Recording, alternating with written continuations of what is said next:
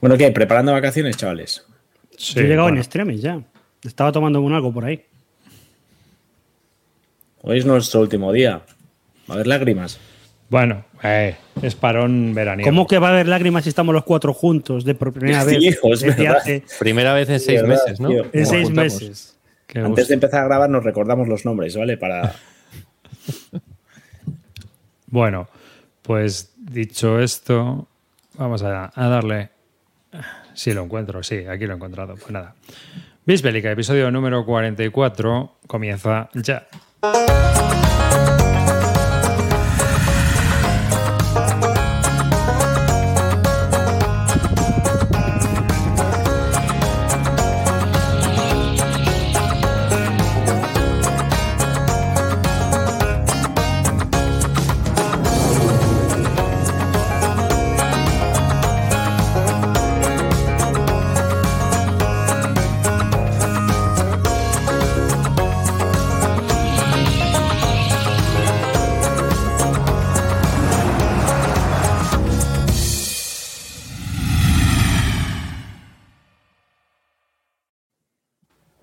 Pues nada, un saludo de quien nos habla, David Arribas, y bienvenidos al último episodio de la temporada de Bisbélica. Conmigo te- estamos hoy los cuatro. Vamos. Toma ya. Río, Muy buenas a todos. Por fin coincidimos los cuatro, aunque yo sigo sin haber jugado una mierda y aparte lloro por mi logística de que no me quepa el Mr. President. ahora, ahora hablamos de ello. Calino, Buenas, chavales. Vengo, hoy vengo con un montón de juegos jugados. Todo Eurogames, pero vengo con un montón de cosas. A ver de qué hablo. de tácticos. Y Roy Zoracanto. Aquí estoy. Acabo de llegar en extremis porque esto ya no puede ser. Llega el verano y yo ya estaba tomándome cañas por ahí. Ya no son, no son tiempos estos para, para grabar nada. Ya no son tiempos, no. Y nada, pues bienvenidos a este programa. Un programa de última temporada donde entre los que sois suscriptores, si encuentro el enlace que me ha puesto, vamos a sortear un juego. ¿eh? Aquí en In Extremis, voy a ponerlo, voy a compartir la pantalla para todos aquellos. Un juego de Canvas Temple Publishing, ¿eh? que es, si lo pongo ya, aquí. De Pratzen, Austerlitz 1805, de Peter Perla. De, es un desarrollador de Wargames profesionales que ha publicado un juego de napoleónico con, con la gente de Canvas Temple Publishing. Esto salió por Kickstarter y lo sorteamos gracias, gracias al patrocinio esta vez de Dilo tú, Río, que eres el, el contacto. Aunque me dijo que no lo dijéramos, eh, nuestro buen amigo Wargame AGP, al cual recomiendo que vayáis a su blog, que está estupendo, nos, Claro. nos pasa este juego para que lo sorteemos entre todos vosotros. Sí, voy a ponerla aquí. Está el Un grande. Y la web mola un huevo. Aunque escribe poco, ¿eh? Hay que tirarle un poco las orejas, ¿eh? Hombre, es que solo juega le da, fillers. es que le da juegos largos. O sea, Solo no juega fillers, como- tío, Claro, y- eh, a los fillers que le da el tío, pues no. Y claro, tronco, es un, pro- un poco problemático, ¿vale? Pero bueno, ahí tenéis la página de Wargame AGP eh, para que la visitéis y podáis disfrutar también de, de esos juegos que además que hace artículos muy interesantes. Entonces, pues nada. Yo sé que hace poco se pilló el Corsum Pocket 2, ese que, Ah, que era no. otro monstruito de cojones. A ver, si, a ver si lo juega y nos comenta qué tal, porque es un juego que me llamaba a mí la atención. Y bueno, pues ese es el juego que vamos a, a publicar. Eh, no sé de qué habláis, dice él en el chat que está. y bueno, también nos han enviado eh, la gente de Saltpeter and Games y Melmac la fortaleza de Egra para que lo probemos y lo juguemos. Me llegó ayer. Eh, me ha dado tiempo un poco a verlo por dentro para ver los componentes y tal. Y es bastante wargamero. O sea, yo he estado mirando y digo, anda, está hecho por unos eh, noruegos en, en origen y tiene sus bolsitas y todo aquí personalizadas, una planchita de counters, o sea, eh, un- el libreto de reglas y luego ya un montón de fichas de madera y un mazo de cartas. Así que haré un unboxing. ¿De ese juego sabes algo? ¿Es solitario, no? ¿O no? Sí, salió por Kickstarter y, y Gaceto y Melmac, o sea, Saltpeter and Games y Melmac se unieron, hicieron una UTE para, para sacarlo aquí en España. Así que me recuerda un poco en las reglas, las he ojeado por encima y me recuerda un poco al Pavlov, así, en ese, en ese tipo de juegos, ¿no? O sea, que tienes que ir ¿Y esto gestionando. dónde es? ¿En Hungría o algo así? En Noruega, es de la invasión noruega, es la fortaleza de Egra, unas fortalezas que se hicieron por si acaso los suecos les daba por invadir la parte de, como eh, Noruega y Finlandia, o sea, Noruega y Suecia se separaron en 1905. Entonces, los noruegos crearon una línea de fortalezas por si acaso los suecos les daba por volver a- a que hubiera otra vez una unión entre los dos países, ¿no? Y, y entonces ellos pues crearon esas fortalezas. Cuando invadieron los nazis en 1940, pues um, hubo como gente que se, se metió allí pues para defender ¿no? el territorio y tal. Y bueno, tuvieron varios, casi un mes o dos de asedio. Entonces, digamos que lo que tienes que hacer es aguantar el asedio de las fuerzas nazis. Bueno, aprovechando ya que no vamos a. Mira, hablar- dice Fantastic Javi que es un euro, vaya, pero es un solitario muy guapo. Ah, mira. Bueno, pero es que al final todos los. Todo este tipo de solitarios- todo esto son, son casi euros. Yo, Sí, tienen un tema histórico militar, pero realmente son todo pues euros. Pero están al que le Sí, sí, molan, que, que están- no, quiere, que no quiere decir que estén bien, que, o sea, que Claro. no quiere decir que estén mal. pero Ujú. vamos, que al final son juegos muy de gestión Sí, y ese sí. tipo de cosas. Sí, dice Fantastic Javi que es una especie de Tower Defense y tiene muchas más cosas que los de DVG. Tiene Bueno, pinta de eso, ¿eh? O sea, se le ve. A ver, las reglas no están. Son un poco. co- Te pasa como con los de Beth Madison, que te tienes que poner a jugar para ver cómo se juega. No, eh, no te puedes leer las reglas y decir, ala. No, no, aquí hay, hay movida, porque tienes suministro, tienes que, tener, tienes que tener varias cosas en cuenta por lo que está viendo las reglas. y, y bueno, hay partidas en YouTube de gente jugando, así que ahí, ahí queda. Bueno. Lo- haré un unboxing de esos de 60 segundos y lo jugaré estos días, así que ya iré comentando más cosas. Yo aprovechando cosas que nos han mandado y como no vamos a grabar en tiempo, eh, tenemos también de NAC que sale ya El Rey en el Norte y Tagmento, que nos han mandado las dos copias, todavía no han llegado, pero que está ya. O sea, igual El Rey en el mañana. Norte es, el, es con el sistema Sekigahara. Sí, el del... Es del mismo diseñador que el Granada. Eso es, pero representando las guerras carlistas y tal, que además ahora mismo pues, eh, va a salir también el juego de, de Gómez Reyoso con el mismo tema, pero un juego muy diferente los dos y me apetece mucho jugar ambos además, o sea que son dos de las cosas que más ganas tengo este año. Mm. A ver qué tal. Y luego Tagmento, que bueno, es un juego abstracto con el tema de los tercios. ¿no? Sí, sí. Básicamente. Más sencillito, facilote, de estos de piscina y poco más, ¿no? A mí me recuerda un poco a los juegos de cartera también de Saltpaper and Games, en ese aspecto, Ah, sí. de que son 16 cartas o una cosa así, Sí, ¿no? y que se hace el patrón y empiezas a jugar y, y vas jugando. Bueno, de, de ambos no he visto nada. O sea, cuando llegue eh, haré lo mismo que tú. El unboxing ese para que lo vean, lo que traen cada uno y, y lo jugaré estas fechas. Pero ya para después la reseña. Hmm.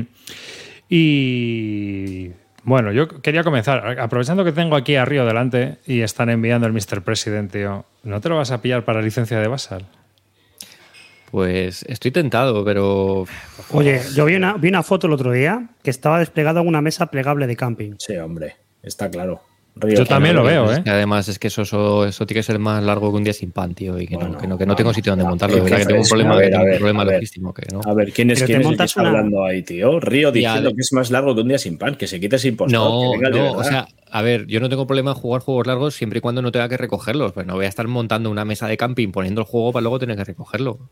Que, que de verdad que, o sea, que es mi business, que yo a tope con él, pero es que no me cabe, tío. No tengo un puto sitio donde poner el juego. Pero qué excusas. No tienen, no tienen ningún fundamento lo que estás diciendo. Ya, ya. Además, hoy me han dicho que, hoy han comentado en el, en el chat que parece ser que, mientras que hay algunos juegos de, de GMT, que si quieres jugar por Basal, hay alguna parte del juego, algunas tablas de combate y tal que no suelen venir para que te lo pilles. Este parece ser que viene todo preparado. Entonces. yo- fíjate que Va- yo soy vamos de, a hablar, de- vamos a hablar yo de- soy- yo soy de comprarme la licencia de Basal, porque yo creo que al final si tú vas a jugar un juego, sobre todo si vas a jugarlo, ¿eh? si vas a jugarlo, aunque lo vaya a jugar por Basal, a mí me gusta tener el juego. Y me espera, gusta... espera que me, estoy, que me estoy rompiendo un poco. ¿Qué es eso de comprar la licencia de Basal? A ver, la historia es, tú hay juegos que tú puedes jugar por Basal Sí, eh, sin tener el juego, ¿vale? Sí. Pero a mí personalmente, cuando tengo un juego que voy a jugar por Basal, a mí me gusta tener el juego. Aunque sea un juego a lo mejor que no voy a jugar en físico, Mm. porque lo voy a jugar siempre en Basal. Pero es una forma de decir, bueno, me estoy comprando el producto, ¿vale? Mm. No estoy jugando a un producto de que ha sacado una editorial sin, sin apoyar o sin pagar por ello, etcétera. Correcto, Entonces, yo bueno, también soy de esos. Y aunque Entonces, no lo vaya a jugar por Basal, también. Claro, eso también. Entonces el concepto de pagar la licencia de Basal, ¿no? Es decir, aunque sea juegos que yo sepa que voy a jugar en Basal, pero me gusta comprar el juego. El problema está en que Hay algunos que tengo muy claro que son juegos que quiero o que los voy a jugar en Basal, pero este no lo tengo claro. Entonces, normalmente mm, mm, lo, lo suyo lo- es decir, bueno, juego una partida por Basal y si me mola me lo compro. Pero ya sabemos que eso sería ir en contra de lo que es la tradición de este programa y, Total. o al menos de, de mi carácter. Estas mierdas son para me lo arribas, pillo y luego ya veremos. Tú y yo Arribas no, y Roy sí, pero tú y yo funcionamos de una manera distinta. por supuesto. El problema está en que, joder, es que este sé positivamente, porque hay otros juegos, por ejemplo, que me compro, que siempre digo, bueno, pues a lo mejor en el club lo puedo jugar. Pero, pero, a ver, haz una introducción del juego para que sepa la gente de lo que estamos hablando, porque estamos hablando Bueno, de Mr. President, Mr. President es un juego de GMT, es un juego de Jim Billingsley, que es el... que es el sueño húmedo de Jim Bill- Billigi. Sí, Lleva años con esto. El otro día ponía un, un, un tuit Garriga que decía que fue a ver y lo habían cargado en 2006. En 2006. claro, sí, sí, es, es la hostia. Bueno, Jim No, Billingsley, el- 2016, 2016. 16, 16. Sí, para sí. el que no lo sepa, es el, es el jefe de GMT, básicamente, es el dueño. El Entonces, Mr. es un President. Es, es efectivamente, es Mr. President de GMT. Y este juego lo que representa es, eh, creo, por lo que he leído, no lo tengo muy claro, que no solo ser presidente, sino que también puedes adoptar algún tipo de rol como vicepresidente o algo así. O sea que creo que Yo tiene tengo una pregunta, porque aquí pone 2001-2020, pero tu presidente solo puede ser 8 años. Dos. Eh, no, pero a ver, por lo que. No, no, a ver, estoy hablando ya. Esto ya sí que es el colmo de Bisbélica. Estoy hablando sin ni media partida, ni de haber medido las reglas, ni nada, solo por oídas. Eh, hay varios escenarios en los que entiendo que tú puedes elegir a lo mejor el año en el que empiezas. Entonces debe ser que, que tiene eventos un poco que cubren todo lo que podía haber pasado en estos años, pero entiendo que tú, pues, o, o jugarás, o a lo mejor si juegas como vicepresidente, puedes jugar primero como vicepresidente y luego intentar eh, presentarte a las elecciones. No tengo ni puta idea de cómo va, ¿eh? Hmm. Pero sí que, eh, por lo que he estado leyendo, tiene un modo sandbox y luego tiene varios escenarios, o entiendo que luego tú puedes eh, tunear un poco el juego para, para, para reflejar alguna situación. Bueno, a lo que voy. El juego, para lo que no lo conozcan, lo que tú haces es te pones la, en la piel del presidente de Estados Unidos. Y tienes que manejar, es un juego solitario, y tienes que manejar pues eh, desde las leyes, eh, la situación, eh, las relaciones con los republicanos y los demócratas, todo lo que va, las diferentes tensiones que va habiendo con el mundo, sacar adelante leyes, la política exterior, política interior, es decir, tiene un montón de historias en lo que se podría enfrentar más o menos un presidente de los Estados Unidos durante su mandato. Pues al final es, un solitario sobre ser el presidente de Estados Unidos. Y de gestionar eh, pues todo tipo de leyes, eh, recursos, eh, temas militares y, y temas interiores. Ya está, eso es. ¿Cuál es el problema de este juego? O el problema para mí es enorme. O sea, necesita una mesa gigante. Porque es muy grande, muy, muy grande. Son dos tableros, yo creo que son, bueno, un tablero y medio, ¿no? De, pero puestos en horizontal más luego, creo que luego también todo un montón de espacio que tú necesitas alrededor para, para poner los recursos. Entonces, al final, yo lo he visto montado y son las típicas estas mesas estas de camping plegables que decían, que son grandes, pues ocupa todo ese. Y yo no tengo en casa ese sitio para montarlo.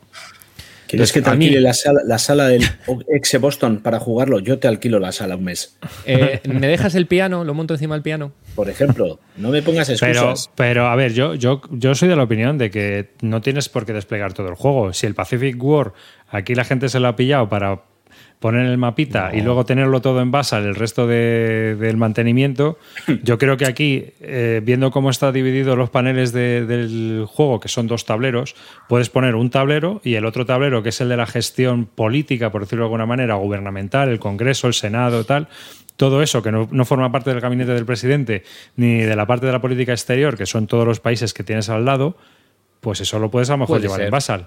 ¿Sabes? Lo llevas puede en ser. Y luego vas jugando solo con el tablero de, de geográfico que viene, bueno, que bueno, Venga, que también es tío. esquemático, ¿eh? Que no pase de No, hoy, que no pase yo, de eh, hoy. Yo solo te digo una cosa. He visto este juego en unboxing y viene una carta del presidente que sale. Dándote la Sí, enhorabuena por está muy bien, diciendo, "Vas a solo ser el eso- siguiente". Solo esa cartita ya río la Bueno, yo realmente, realmente lo que estoy esperando, mi táctica es, se lo ha pillado Gaceto y estoy esperando que lo pongan en el hilo de venta porque, vamos, en cuanto Gaceto vea lo que viene, lo va a ver, lo va a largar rápido. Entonces, a ver si lo puedo pillar con un 20-30% Ya- de descuento ya lo de- tiene, de de Gaceto. hecho, ¿no? Sí, sí, Ya lo lo tiene tiene. ya, sí, sí, sí. Como era lo que decía el otro día en un tuit, 60 minutos para desplegarlo. Y Bueno, luego otro el- aclaratorio debajo diciendo 60 minutos muy divertidos. ¿eh? 60 Es verdad, el- mira, de lo poco que he visto del juego es el despliegue. Entonces, es verdad que el despliegue no es como el típico Wargame en el que tú tienes tu lista de unidades y dices, esta unidad va en este hexágono, esta unidad en este hexágono. Realmente aquí el despliegue te monta, entiendo que en el, en el modo de juego este sandbox tú vas sacando cosas, ¿no? Entonces sacas a lo mejor quién va a ser tu rival republicano, tu rival, tu rival demócrata. Eh, sacas si- vicepresidente. Sí, Claro, quién es tu vicepresidente, quién es tu secretario de Estado, sacas eh, la situación de los distintos países.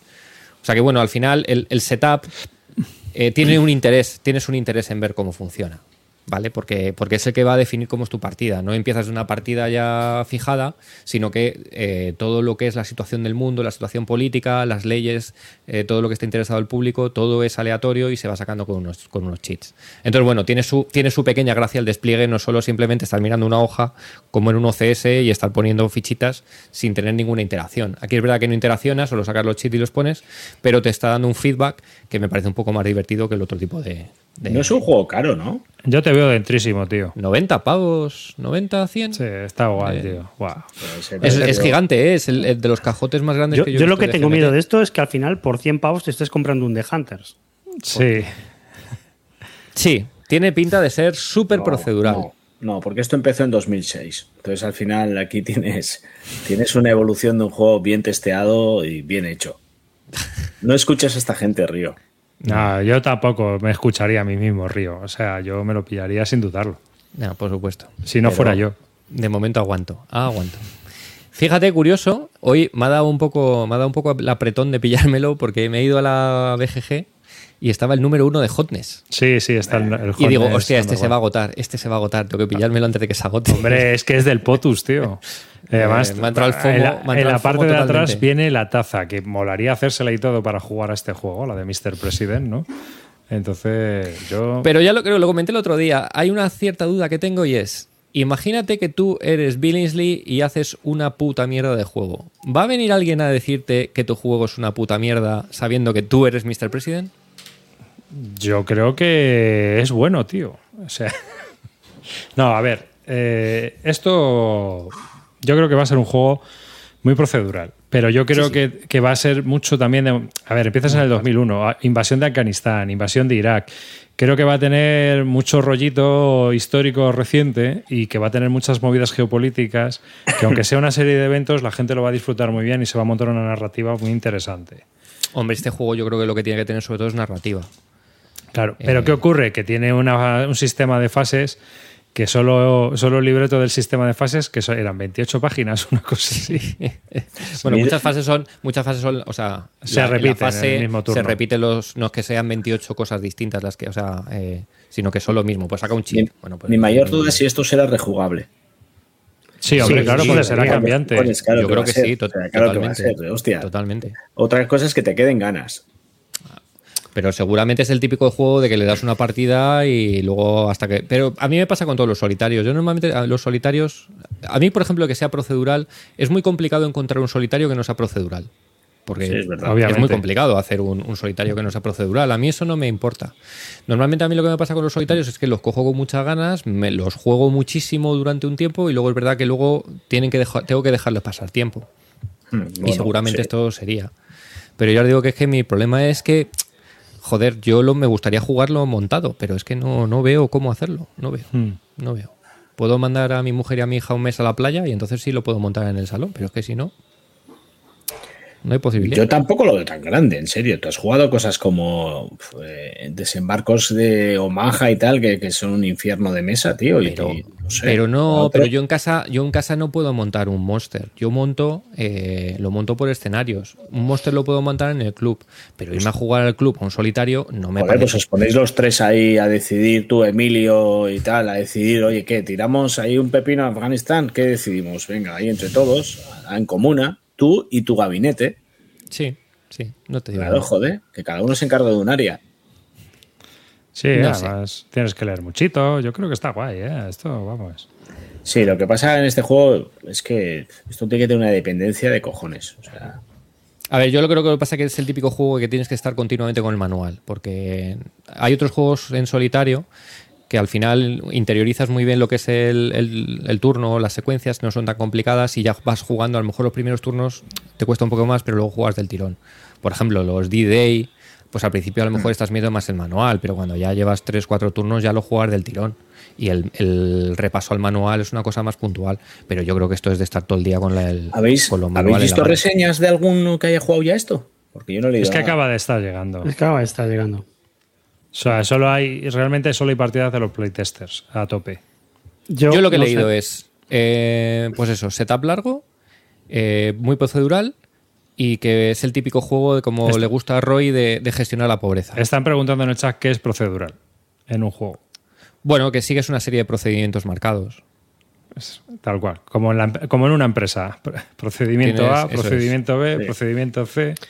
Sí, que no tienes margen para hacer cosas diferentes en un turno, sino que es ahora esto, ahora esto, ahora esto, ahora esto, ahora esto. y- Ahora tiras evento. Ahora compruebas que el evento en la tabla tal, a ver si hay que meter un marcador de, no- de X y así. Al final Pero esto bueno, es puede que ser un, un elige tu propia aventura un poco bestia, ¿no? O sea, Bueno, yo creo que es un generador. Es, eh, al final es como los juegos de The Hunter y todo eso lo que estábamos hablando. Son generadores de narrativos. de- tío. Entonces, bueno, si te mola el rollito de lo que te está contando, te mola la geopolítica, te mola un poco todo ese tipo de cosas, pues te puede ir. Si no te va eso, pues evidentemente no es tu business. ¿Y por qué creéis que este juego ha tardado tanto? Porque no es por componentes. Yo creo que sí que es un juego que habrán estado. Porque yo creo que hay que darle, ha, ha habido que darle mucho playtesteo. tío. Claro, claro. ¿Sabes? Pero no es algo, no es algo que GMT tampoco sea un. un- ya, pero es de Jin, o sea, es del Ya, dueño. por, por eso sí creo que justo lo que decía Río, creo que es lo contrario. O sea, creo que en este juego sí que había una implicación total, porque era de quién era. Más allá de que la gente le pueda decir o no las cosas por ser quien es, creo que en este caso, o sea, a mí sí me inspira confianza eso, ¿eh? Y No, me, luego- no me- no- no me llama lo que hace el juego, no me llama lo que. Lo que Luego, va. a ver, el, eh, siendo un juego tan tocho, con tantos componentes, tantas cartas, hay que ver ahora las de ratas. Ya te digo yo que va a haber. Claro, Pero seguro, tiene que haber, seguro, tiene que haber. seguro. Eso es, es impepinable. No puede ser que un juego tan bestia venga sin una rata. Lo bueno es que eres el presidente, las puedes corregir. Sí, Tú te encargas de todo en el juego, entonces una parte más. claro, claro. Bueno, eso sí tienes la mayoría legislativa, porque si has salido elegido, pero el Pues Senado echas. es del La otro, culpa al otro, estás jodido. La Pero bueno, también es, la- es- es lógico que este juego esté el número uno del hotness ahora mismo, porque es un juego que ha estado, como dice Vileda, más de siete años, ha estado casi ocho años en, en P500, en preorden. Hmm. Y, y luego también es un juego que tenía que tenía cuatro mil y pico eh, Sí, reservas. tenía un, mon- tenía un montón de. que de pareció un starter esto. Y, y evidentemente, además, eh, es un juego que yo creo que le puede llamar la atención a cualquier americano, simplemente aunque no sea claro. ni wargamero ni nada. O sea, eh, tiene Sí. un, un público mucho A ver, más este es el sueño que húmedo. juego de Eh, las Ardenas. Este es el sueño húmedo, tío, de mucha peña, sinceramente. Y, y más además con, con la situación un poco política que ha habido en los Estados Unidos últimamente, que, que está muy. Muy interesante, muy- ¿no? Sí, muy inter- efectivamente, muy interesante. Yo, yo entré en todos el los fans del ala oeste, esto se lo compran, vamos, sin, sin yo, yo entré en este, ¿eh? Yo entré en el P500. ¿Y saliste? Me salí, me salí, me salí. ¿Pero por qué te vi- saliste? ¿Porque tardaba mucho tiempo? Primero porque tardaba y luego porque empecé a ver la documentación que traía y vi el monstruo en el que se había convertido el juego y vi que entonces ya no era para mí. Que esto no, no lo iba a disfrutar. ¿Y ahora que lo ves? ¿Te metes? Ah, ¿No te no, no, metes? no, no. Solo me llama la carta. La carta del presidente saliente. Es lo A ver, yo tengo muchas dudas con los juegos que no son enteramente wargames de GMT, ¿eh? cada día más. Pero después Yo de lo que he visto con el Yo estoy con, con el con el Sass del eh, Old Snakes, que Hostia, yo- pero me parece que esto es otro rollo totalmente tío, distinto sí, es era un juego que no debería haber salido tal como estaba. Entonces me da miedo que, que- que realmente el juego sea bueno, bueno, A ver, bueno. eh, pero ¿sabes qué pasa, Roy? Que tú y yo somos un poco híbridos. Entonces, a lo mejor tú y yo nos pillamos este juego y le vemos muchas carencias. Pero este juego yo creo que está dirigido a un target que, que A es, montarte la peli. es más gronna, se quiere montar la peli y de lo que va es eso, de montarte la peli con Claro, una microgestión, con- que es lo que parece que tiene, mucha microgestión también. Y eso, por ejemplo, a Río le está poniendo muy palote, ¿a que sí? Claro, es mi business Este, total. este juego es el PC fútbol de, de, de dirigir Sí. un país. Es el Efectivamente. Eleven, el Eleven de lo dirigir un país. Eso no, es. mira, el juego este que comentábamos, el de Napoleón, el Medal of Honor, ¿cómo era? El- este que Ah, era sí. napoleónico llevar un, un Gronar que hacía su Ah, el- sí, es, lo, lo tengo yo que se lo, lo- me lo dejó arriba. Es el Legion of Honor. Ah, sí. Legend of Honor. Pues algo así. Generar Sí, es- exactamente, es ese rollo. Es ese rollo. Al final es una cosa que te va, te va presentando con distintas situaciones. Tú tienes eh, que tomar ciertas decisiones y te va montando, que te va contando una peli. Yo, eh, a, a mí, sinceramente, Legion of Honor a mí me gustó, ¿eh? Está Creo que es un juego que tiene, en solitario tiene una partida y que puedes darle más gracias si tienes amigos Grognar que le mola lo napoleónico y quedas con ellos un día y te echas unas cervezas jugándolo. Es Bueno, más fácil me- gente que le mole la presidencia de Estados Unidos que. Sí, que- claro, evidentemente. Por eso este juego tenía 4.000 vendidos y el Legion of Honor es un juego bastante que pasa desapercibido. Pero si te gusta ese tipo de juegos que te montan un- que te cuentan una historia, que no es que es tú que tú tienes que tomar tu pe- tus pequeñas decisiones en algunos momentos, pero estás más ahí diciendo, hostia, y ahora me ha salido lo de China, y ahora a ver qué pasa, y ahora no sé qué, y te montas la peli. Entonces, bueno, pues eso, un generador de. Un generador de películas, tío. Y si te A mí me echó pues para eso. atrás el momento en el que vi que no había un teléfono rojo, tío. Que te sonase de vez en cuando y te dijesen algo, tío. Hola, querido Calino. Eso es. ¿Qué Joder. tal? ¿Te ha llegado el vodka? Ahora que hay apl- aplicaciones y tal, tenía que venir con el teléfono rojo, tío. Ahí, ¿eh? Brum, brum. Espero que haya una carta para tuitear mierdas. como- Eso como es, Trump. joder.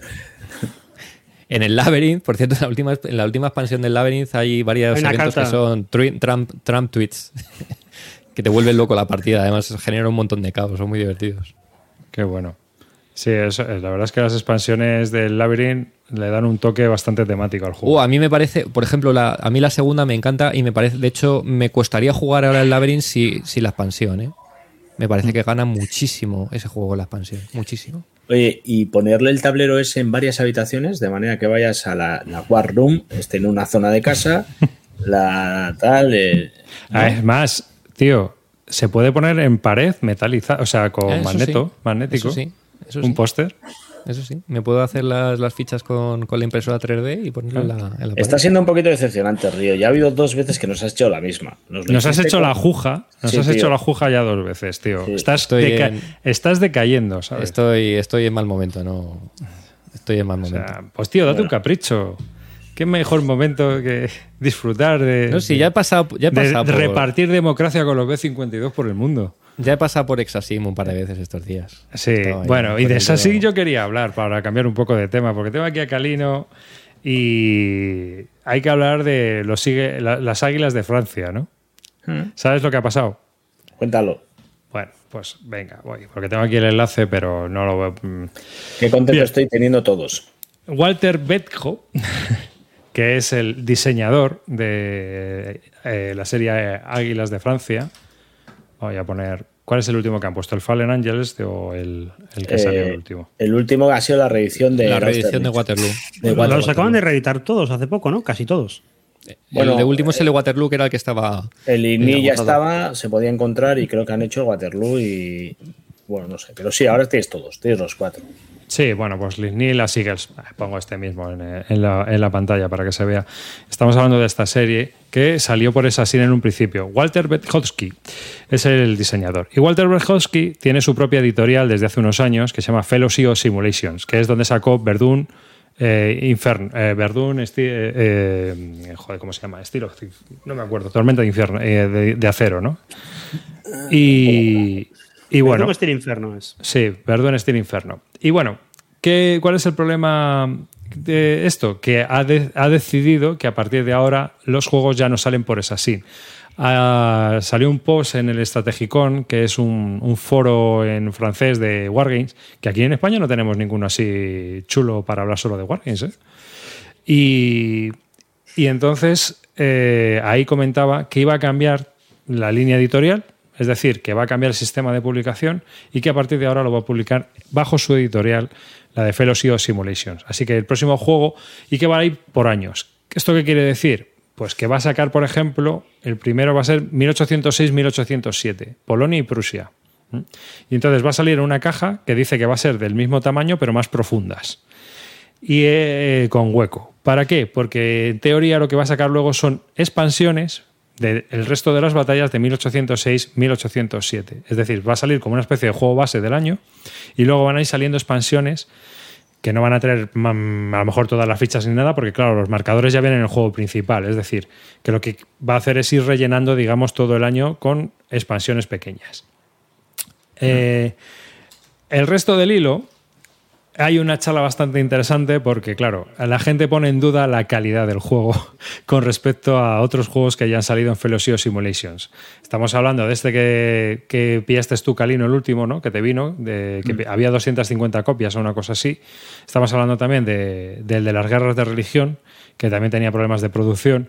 Y bueno, él en el, en el foro ha comentado que eh, está trabajando en eso, que han encontrado fábricas donde, bueno, pues debe haber preguntado también a Buca, donde hace sus counters y demás, y que está buscando una calidad similar a la que produce Assassin, para que la gente no se sienta, pues eso, que la cosa ha ido a peor. Así que, a ver qué tal. La gente está preguntando si no se puede comprar en el casino. Sí, el juego está disponible aún. Simplemente que ya no sí, va a tener. a ver, están los cuatro juegos en Assassin. Los cuatro juegos de Assassin son los que han salido en Assassin. Pero a partir de ahora, todos los juegos nuevos de la serie, que lleva un montón de años sin salir ninguno, van a salir bajo su editorial. Y van a salir con ese sistema. Sale un año, eh, que van a salir una o dos batallas, y luego van a salir mini expansiones que se van a ir añadiendo. Eso es lo que él ha comentado. A mí, viendo lo que ha sacado Ah. hasta ahora, él por su cuenta, peligro. Peligro. O sea, Bueno, el estilo Inferno no está mal. Eh, pe- Pero tampoco es, tampoco es para tirar cohetes la producción. Hmm. ¿Vale? Mm. Y luego me- lo que tiene es 1807 y el siguiente va a ser 1812 con Borodino. O sea que, que los planes están bien y molan mucho, pero a mí me, produ- me, produce un poco de temor el tema de la producción, porque hasta ahora la producción de la editorial ha sido bastante, bastante penosa. Luego también comentaba que le hubiera gustado sacar los, los tableros en, en mo- montados, pero que va a seguir con la línea de, de Assassin. Me imagino que también porque para las expansiones y demás pues será mucho más fácil la producción y podrá sacarlas en Zillock o, lo que sea. Bueno, eh, al final a mí es que Exasin produce tan bien, hace tan bien las cosas para mí, eh, que cualquier cosa que saque este hombre ya puede tener cuidado, porque encima es una serie ya contra, eh, que ya la gente lo juega, es un juego que, que tiene detrás un grupo de gente bastante grande y que esperemos que no se lo cargue. Eh, a ver, a ver, yo con lo que tengo creo que ya está. Hasta aquí me meto. La verdad es que es, es verdad, ¿eh? Exasim, yo creo que a nivel de producción pueden ser los mejores del mundo fácilmente. Sí, sí, sí. sí, sí, Para mí sí. Bueno, De, de Natural Wargames. Y- Bueno, incluso ya no solo en producción, y Buca. tiene la capacidad de que lo que Buca. sacan. Bueno, pero la diferencia de- entre uno y otro es que lo que toca Assassin te lo pone en el ojo. Y, y hasta ahora a mí, por lo menos, no he tocado nada que no me llame la atención, por lo menos. No, no he visto nada para decir, no, es mal juego. De Buca no puedo decir lo mismo. No, pero hablando de producción, es verdad que, o sea, Buca tiene muy buenas calidades, pero también se va de precio, ¿eh? Porque Exasim hace buenas calidades y mantiene precios razonables. O sea, que lo que es. cali- sí que yo creo que Exasim, de lo que es relación calidad-precio, es de lo mejorcito que Pero hay. también, a ver, el problema de Buca, tío, que te vienen las ayudas en cartón, Ya, por eso que cartón hay una so- piedra de roseta, tío, que qué necesidad tienes sobre- de tener un cartón de 5 milímetros de ancho para una ayuda de juego. Sí, Una una cartulina de sobreproducción que no es 150 gramos te valía. Mira, lo dice Vileda también ahí, en el chat. Boca sobreproduce. Sí, o sea que, Sí, Eh, sí, sí, sí, totalmente de acuerdo. Lo que hace para mí Assassin es la calidad óptima de, de un Wargame. que por cierto, Assassin ha anunciado que eh, va a recibir en breve la reimpresión del Combat Commander La Gran Guerra, que estaba agotado. O sea que, que también. Iba, iba también a sacar los de. el- el- los de. Joder, los del frente, los del Eto, ¿no? Los iba a sacar también. El Victory Road. sí, El Victory eh, Road, ¿no? Esta es esta. Y falta Este. el, el otro, que es el. El Liberty Roads. Liberty no. No, Liberty Roads es el, eh, Liberty Roads es el que ha sacado. Y fa- falta el Victory Falta Roads, el, el Victory Roads. que es el de Rusia. Que esos juegos no sé si los habéis jugado, pero yo siempre he Yo oído jugué a hablar bien Liberty, de- está muy bien. siempre he oído hablar bien de ellos. Siempre me pasa lo mismo con, mira, lo que comentaba Kaino, lo que siempre me pasa con Exasim. Voy a jugar un juego y digo, bueno, a ver, ¿qué saben estos de samuráis? ¿Qué saben estos de tal? Luego me pongo a jugarlo y es en plan de, jo, este juego está muy bien. Pues con, eh, con Liberty Road me pasó lo mismo. Dije, un juego en Normandía, de la campaña, tal, bonito, a saber qué tal. Y luego lo empecé a jugar y dije, jo, esto está bien hecho, te permite desembarcar donde quieres. No, no tengo ninguna queja de ese juego, está muy bien. Sí, no, no. La verdad es que sacan juegos interesantes. Te pueden gustar más o menos, pero bueno, tiene pinta de que por lo menos son interesantes.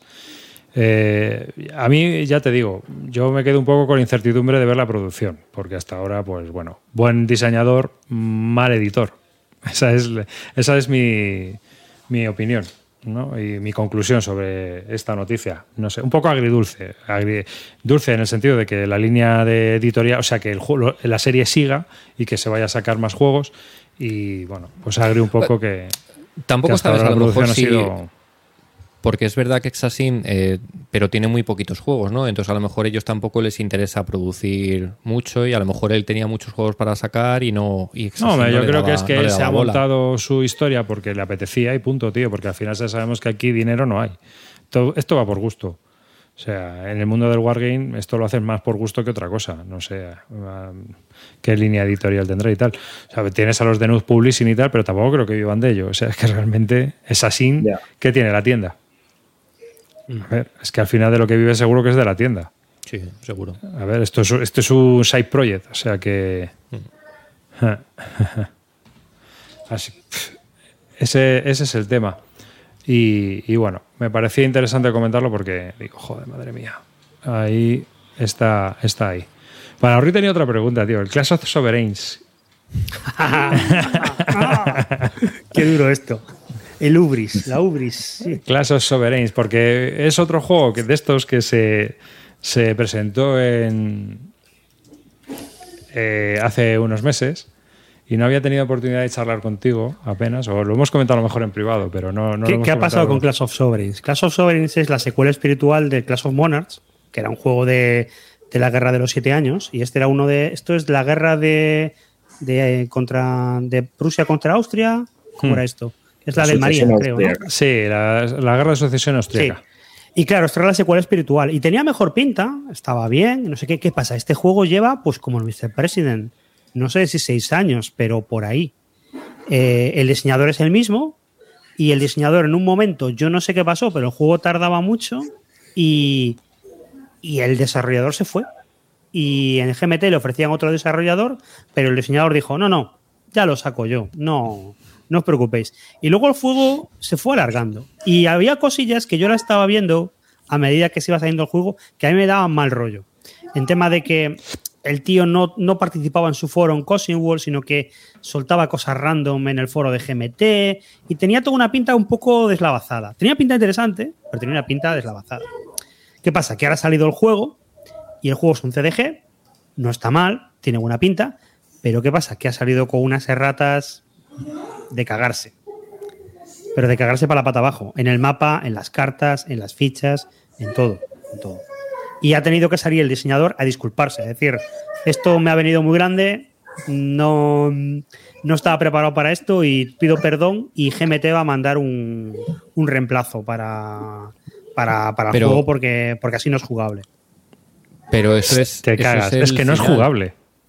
¿Qué? Pero es que antes de eso, antes de eso hubo movida, porque la, claro, Sí. la gente se empezó a quejar y el tío dijo, pues eso cogéis unos bolis y lo arregláis Ah. en el mapa. Como si estuviéramos en los años 80, claro. Pues ¿Os habéis- eso, os coges habéis un- fijado? Coges un Edin y lo pintas, entonces la, O sea- la peña montó en cólera y entonces ya después de eso ya GMT dijo, no, no, vamos a mandar un kit de un kit de solucionar ratas. Pero el Os- primero, la primera aproximación fue, lo arregláis vosotros, chavales. ¿Os habéis fijado en el apellido del tío? Con ese apellido ya estaba todo dicho, tío. Kali- Kalinowski. Kalinowski, tío. Con ese apellido no podéis comprar un puto juego. No hay nada decente detrás. A ver, ojo, el, ju- juego pinta polaca. interesante, ¿eh? Eh, no, no, parece, no es una mierda ni nada, sí. Es simplemente que tiene una serie de ratas que te va.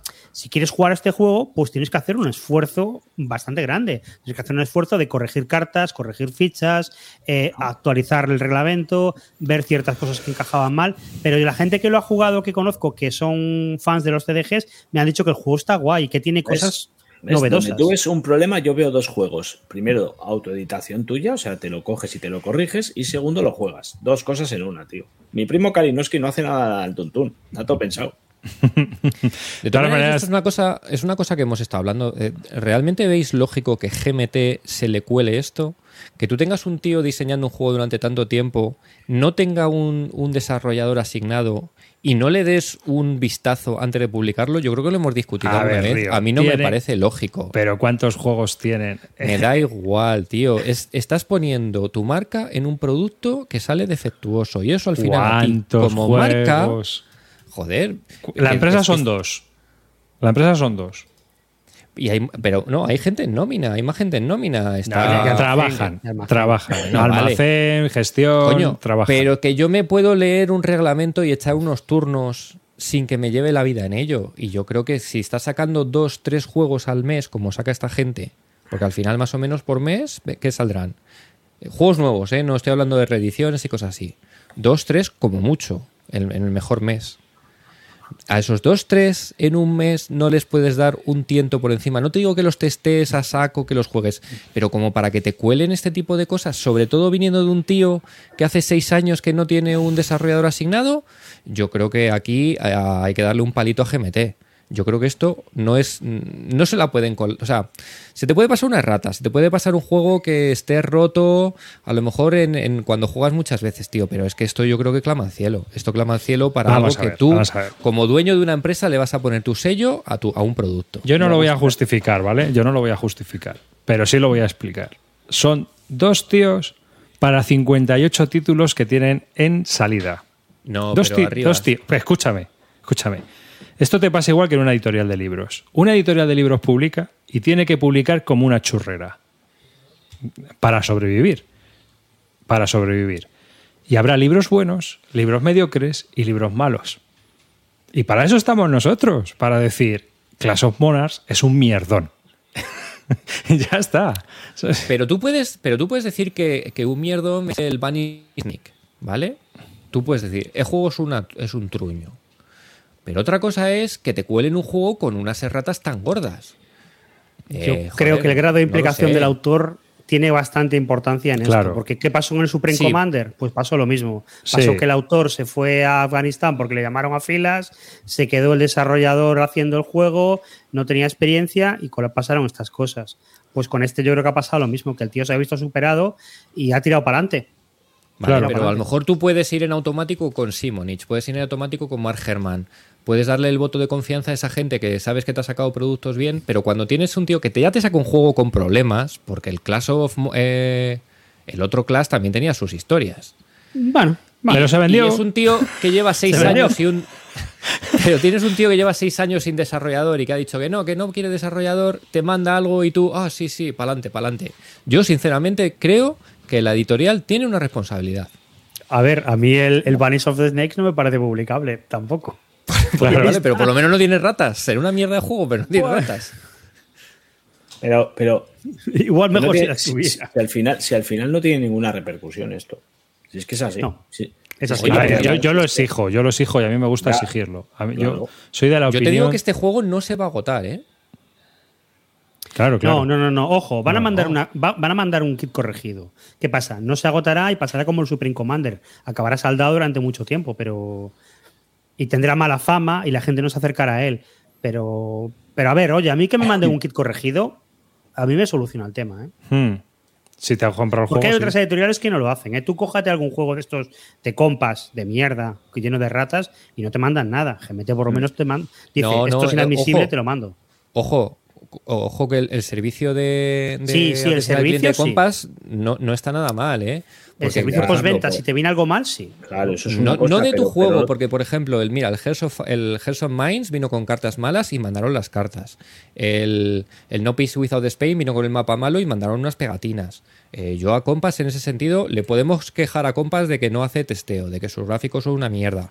Pero cuando la cagan, por lo menos cumplen, tío. Yo por lo menos mi experiencia con Ahí Compass. es GMT, que GMT hasta ahora también, ¿eh? Sí, Hmm. previo pago de C3I a gastarte No, 40 no, pavos No, pero esas son las erratas. no esas son las erratas. Supreme Commander trajo el One by the Sword también de Ben Hull. También eh, dieron el, el kit de actualización. Sí, pero mucho tienes que pasar por C3I. Escucha, escucha. Han dado también un kit de tres o cuatro, no, hasta seis juegos, ¿no? Que, paga, que lo pedías en la tienda y te lo enviaban Sí, también. el, el Imperial Struggle, el de el Old Bryce Burning, el Versalles. Era un kit de cuatro juegos, una cosa así. Claro, claro. Yo creo que cumplen. A, ver, a mí me parece que cumplen. Otra cosa es que quieras los dos counters ratados del Holland 44 y los sacan en una C3I. Bueno, pues. sí. A ver, Y las lo de fichas del cumplir- Pacific War no son necesarias Sí, sí, para jugar. sí, No, si no las del ponemos- Pacific War, pero hay muchas cosas que. Si de exigimos, la si exigimos la media de, de cualquier otra cosa, no es, eso no es cumplir.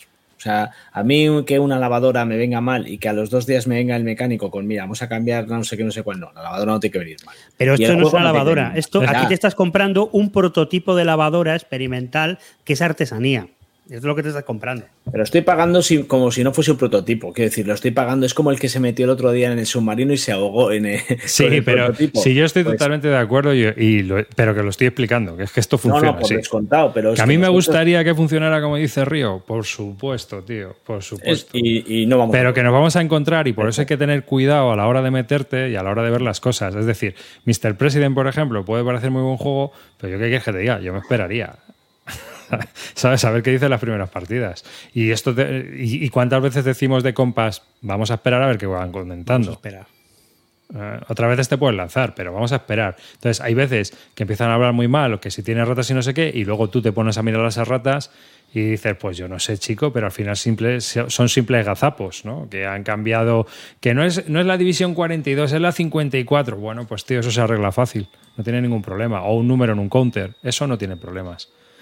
Pero, pero lo que es el, eh, otros, otras historias, yo creo que sí. Yo creo que, que es mucho más problemático.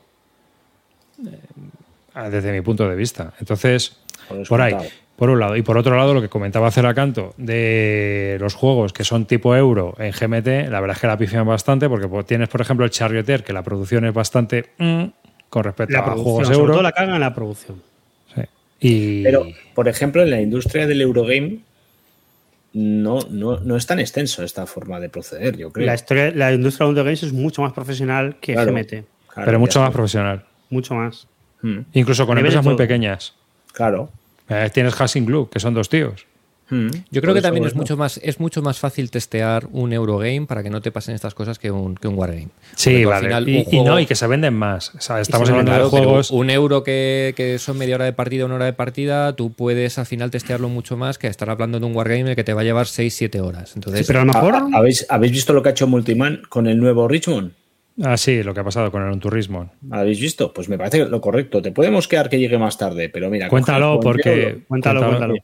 El Lonto Richmond acaba de salir en Estados Unidos, se ha empezado a enviar a los que lo habían precomprado, algunos de ellos, y han parado el envío porque los, ma- los mapas no estaban bien recortados y algunos de los hexágonos no casaban con los mapas, ¿no? No estaban bien implementados y había un fallo en los mapas. Los mapas Entonces, tienen que ir a sangre para que pueda solaparse uno con otro. Y no estaba cortado el borde. O sea, tenía el marco gris.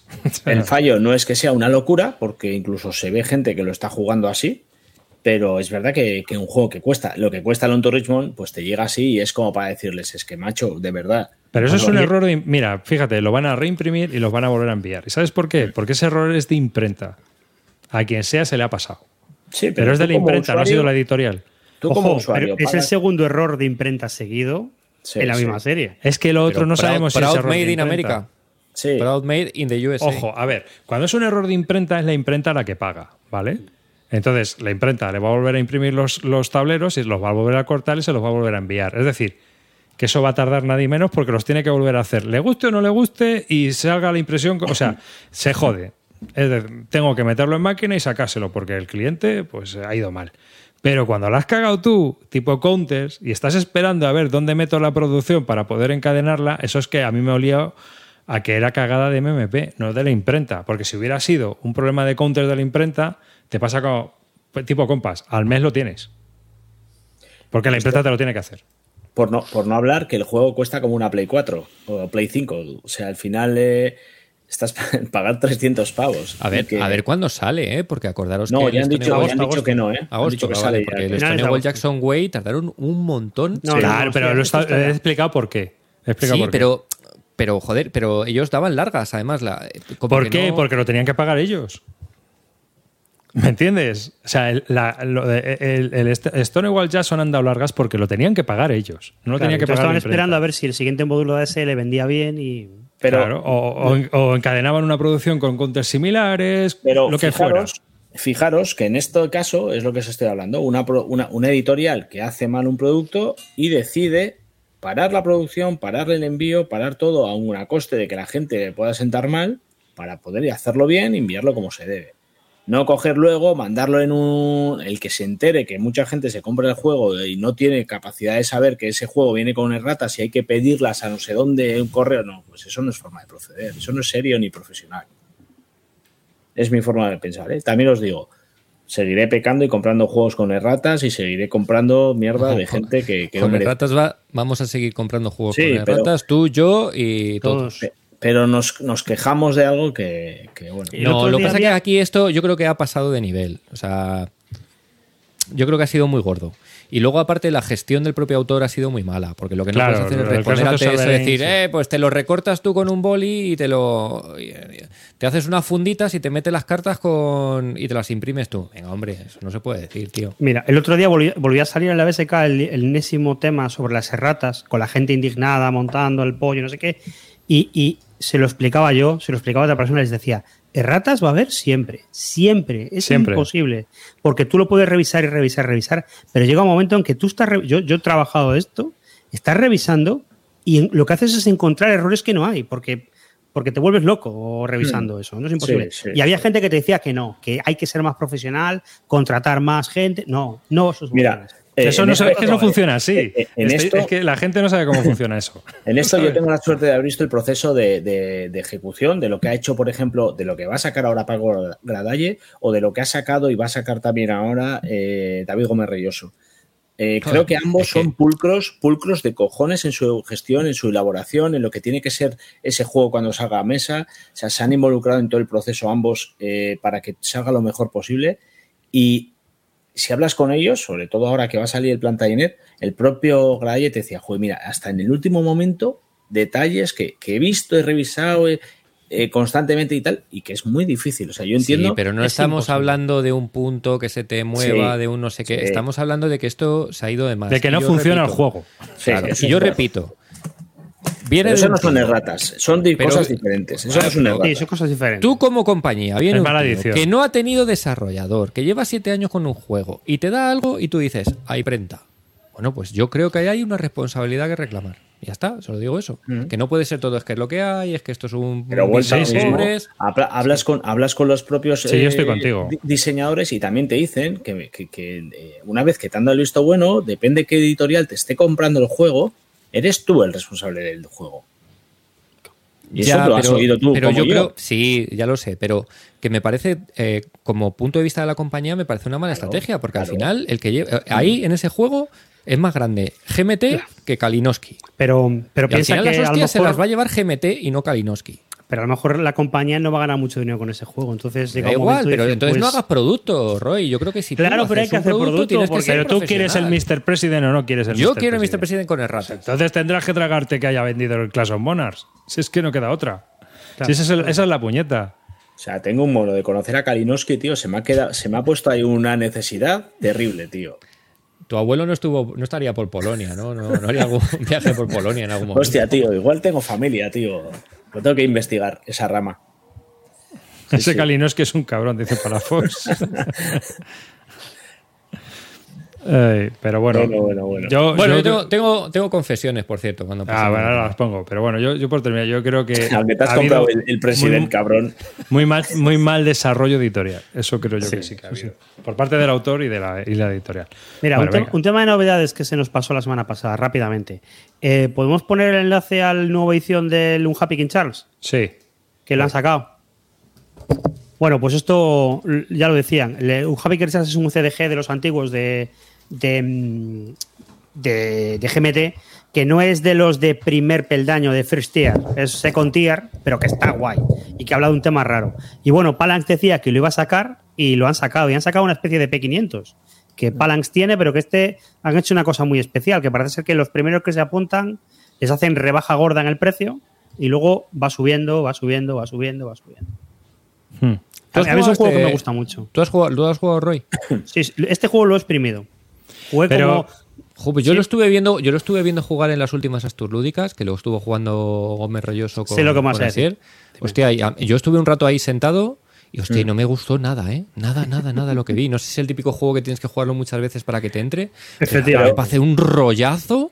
Ahí Claro, sí ¿sabes qué pasa? ¿no? súper lento, sin acción, sin. Efectivamente. Uf. Yo jugué con un amigo, acabamos la partida y el tío me dijo, este juego no me ha gustado nada, porque no, no haces nada Claro, en este juego. Y yo digo, efectivamente, estás haciendo muchas cosas, pero son muy sutiles y a la segunda partida empiezas a ver todo.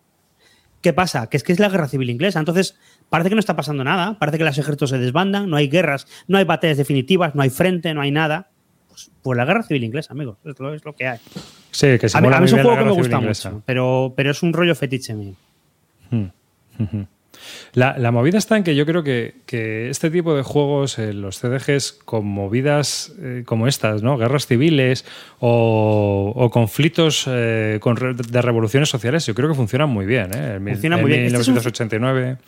Este es un CDG muy puro, además, porque tiene el, el es el único que conozco que tiene lo del For the People, de que las cartas son eventos y puntos de acción, pero separadas. O sea, no hay una carta que es este evento o los puntos de acción. No, no, no. Tu carta te dice tres puntos de acción o tu carta te dice el evento. Sí, Y eso está guay para, para este juego. sí, porque juegas el- o sea, tú juegas la carta y ya está. No, pero el For the People no es así, ¿eh? El For the No, No, People el For the. People no, el We the People, el antiguo, Ah, el primero. People, el antiguo, el primero. Y está, está guay. Bueno, hay que tener cuidado con Palanx, yo siempre lo digo, porque esta vez parece ser que no nos van a meter miniaturas, pero, pero bueno. No. Pero el juego, la verdad es que el diseño del juego tiene buena pinta. Sí, muy chulo. Yo les, ya es- les llamé la atención por un tema, porque sacaban los generales, los ponen en standees, pero hay una cosa en el juego que son los local notables, que es una cosa distinta, pero los ponían con standees. Yo les, ya les fui a decir un, oye, no los podéis poner igual porque no son lo mismo y lo vas a ver y te vas a confundir. Y aparte hay generales que a la vez son local notables y os vais a hacer un lío. Y ya lo han cambiado. Me ha respondido el otro día el diseñador y me dijo, no, no lo hemos cambiado, ya, ya está bien. Y yo, vale, vale, vale, perfecto. Como en la foto, ¿no? Que se ven standees pequeños y movidas de esas. Sí, Ya, Eh, Estéticamente me parece más bonito que el original. Porque el, original es, como muy, muy apagado los colores y eso no quedaba un, un Bueno, esto es un render, ¿eh? lo que estamos viendo de Tabletop Simulator. Bueno, pero Pero hicieron- que, si, que si mantienen un poco así la estética va a parecer un poco más vistoso, al menos un poco más vistoso que el original. Sí, en la OK Game Expo habían sacado un. pro- tenían un- una maqueta y era parecido a esto. Y mira, los cubitos van a estar bien, porque un problema que tenía este juego es que te venían unos marcadores opacos para colocar encima de los sitios y es terrible porque yo lo acabé cambiándolos por unos transparentes. Porque claro, ¿qué pasaba? Que luego te decían, eh, do- eh, tienes que encontrar West Mondelein de Shire.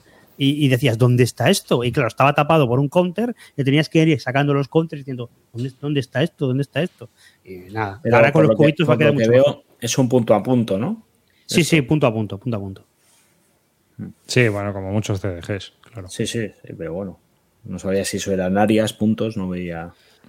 Yo es un juego que recomiendo con precaución. Yo creo que a ti no te gustaría, Karino, pero, No, no, ya- pero ya- a mí, ya. a mí me, me apasiona este juego. El juego en el que las cosas son sutiles, no. Muy sutiles. Tú tienes que ser darle una porra y. Tengo que leer, tengo que leer la pólvora, si no, no.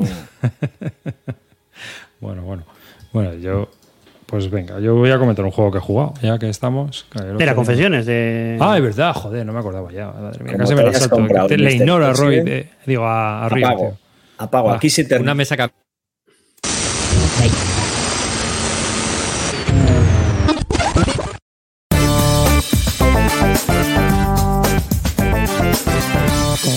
Confesiones. Una cosa llevó a la otra y Y Y, pues bueno, sabéis que eh, hablando, en, entroncando con lo del On to Richmond, eh, bueno, yo creo que esto ya vosotros lo sabéis, pero bueno, para que, lo, para que se ría de mí un poco la audiencia. Eh, yo sigo esperando el Stonewall Jackson Way de cuatro dados, ¿no? Soy ah, inasequible al desaliento y ahí sigo esperando que me lo manden. Como creo que esto ya no tiene ningún tipo de salida y ya no hay ya más excusa que, que se mantenga, pues hace ya un tiempo dije, a tomar por culo. Digo, tengo que buscar una alternativa. Y el único sitio donde lo encontraba era en... en- Second Chance. En Second Chance, ¿no? Entonces, bueno, pues nada. Aquí tengo mi copia del Stonewall Jackson Way, que puede que reciba todavía la de cuatro dados, pero tengo la de Stonewall Jackson Way. Pero claro, dije, bueno, me lo pillo por Second Chance. Pero antes de Second Chance no me acordaba que había pasado también por UGG. Así que... Aquí tengo ¡Vale, sorteo uno! Sortea uno. doble, del Stonewall Jackson. Vas a tener ofertas ahora mismo. Que se puede convertir en triple si finalmente cuatro dados me manda el juego. Pero yo creo tú, mira, ahora mismo los cogía, lo metía, metía uno precintado y todo en un cajón, guardaba y dentro de dos años. A que se lo vende. revalorice. Puedes está. poner dos en Wallapop, uno a 200 y otro a 300. ¿Sabes, que que no- sabes- sabes que eso mismo lo hice yo? Pero Yo es que yo puedo llegar a tres juegos. Es que puedo llegar a tres. A tres Ya, copias. tres. Yo Ah, dos. tres sabes, copias. sabes que no. No, ya, yo ya creo que voy a, voy a rendirme. Ya lo de 4 a 2 creo que no. El mío cayó en. Snafu y en Planetón. Llegaron los dos. Y se los regalé a Amarillo. Pero tú pediste dos para ver si en uno fallaban. Por si acaso, tenía miedo. Se lo regaló amarillo después de decirme lo que me le iba a dar a mí, el hijo puta. Pero si tienes cuatro. dice, cuando me llegue, ese cuenta con él, que ese es para ti, que no sé qué, que da", y luego me dice, ah, no, pues es que al final se lo pasa a amarillo. Y digo, vale, gracias, hijo Ya puta. lo siento, crack, ya lo siento. Además me lo querías comprar. ¿No? Eh, sí, sí, sí, no, yo te dije, yo te lo pillo, claro. Sí, sí, sí. Hubieras acabado Ojo, con tres. Ojo, porque puedo tener cuatro en tu Richmond, ¿eh? También lo dejo aquí caer. Avísame que ya no me compro uno. Te lo compraré. No, es broma, es broma, es broma. Me- Lo he, pi- he pillado uno y, y ya está. Eh, y uno que, que sorteamos en Zillock en, en el campamento. Sí. Ese Ojo, no sí, lo sí. compré, ese nos lo regalaron. Sí, sí. Si al final de entre los presentes vamos a tener la, la mitad de las copias en España del Stonewall Por eso no hay copias. Por eso no hay copias. Las tenemos todos que- nosotros. Lo que no hay es copias del Stonewall en Estados Unidos. Están todas aquí. Pues es curioso, de todas maneras, fíjate. Pero bueno, ya, aquí no lo has cagado, porque al final, bueno, pues pues, mínimo vas a recuperar lo que has invertido. Sí, de hecho lo venderé, lo venderé por lo que me costó el de Second Chance, que es el que me salió un poco más caro, pero no, tampoco voy a hacer eh, no voy a hacer negocio con él y tal. no. Ya lo pondré un día estos en Bueno, puedes ponerlo un poco más es caro. lo- Es lo, que lo peta. Ah, es verdad, ¿eh? Vinted lo Es- peta. Eso lo teníamos que hablar también, Ceracanto. ¿eh? Sí, esto es más casi más de bislúdica, pero bueno, vale para todo. No. Bueno, de hecho casi es mejor para Wargames, porque como tiene un límite de dos kilos, kilos de peso, está guay. Nada, que estamos viendo ahora alternativas por A sitios. Y porque Wallapop últimamente, entre que el- los gastos del seguro se han disparado y el envío y tal, es una locura. Y aparte que Wallapop es incómodo. Es por muchas incómodo. cosas. Es incómodo porque hay mucho ruido, porque, y con ruido me refiero a que hay muchísima gente que son tiendas, muchísima gente que te vende impresiones 3D de un juego, es imposible hacer búsquedas, hay mucha gente que son tiendas y que no son, no son gente vendiendo de segunda mano, y eso al final vas a buscar algo y es incómodo. Y Vinted, como hay menos gente, pues hay menos ruido. Y los gastos de envío de- internacionales son, Son- mucho más baratos. Son por punto pack. ¿Y en, en qué Sí. país está, está, establecido? Está en En Italia, Holanda, en Italia, Francia, Francia. Holanda y Bélgica, creo. Sí, sí. Yo he comprado ya, ¿eh? Wargames. Bueno, compré el otro Claro. día dos revistas. Yo le, le mandé a Rivas. En principio hay que destacar que esto es de ropa, ¿no? Sí, Empezó siendo de ropa, pero ya están metiendo de todo como Wallapop. O sea, que ya tiene de todo. Tienes Claro, ya yo- categorías y secciones. Yo creo que el mayor problema es el tema de los dos kilos máximos, porque Sí, pero puedes hacer una trampita, que es meterlo en otra categoría como muebles y lo, lo vendes así. Lo que pasa es que no te lo, no te lo categoriza bien.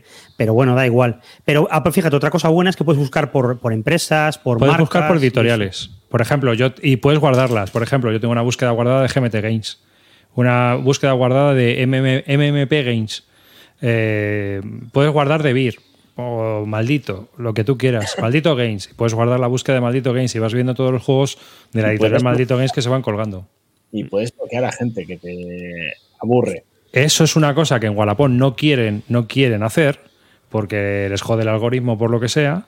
Y aquí sí, tú aquí bloqueas, por ejemplo, tienes al típico pesado que te pone el azul como Wargame y siempre te salen las búsquedas, cuando pones un- algo, te sale el azul del pavo este. Mira, me tienes calentado, le bloqueas y ya no te vuelve a salir. Maravilla. Sí. Y eso. No, yo, yo te lo recomendaba, yo se lo recomendé a Rivas porque hay un tío que está subiendo prácticamente todos los números de la Strategy and Sí, Tactics y de la Command. Poquito a poquito. O Y sea, cada barato, día ¿eh? subiendo dos o tres. Y barato, a 15, eh, 13, 20, 15 pavos, una cosa así. Y oye, 5 euros de envío, aunque te los venda desde Italia, pues puta madre. Sí, sí, sí, sí. La verdad que está guay. A todo esto, voy a ir a hacer el Sorteito. sorteo, chicos. Venga, ya se me ha olvidado. Venga, que hace mucho que no le damos a la ruleta. Sí. Así que vamos a poner.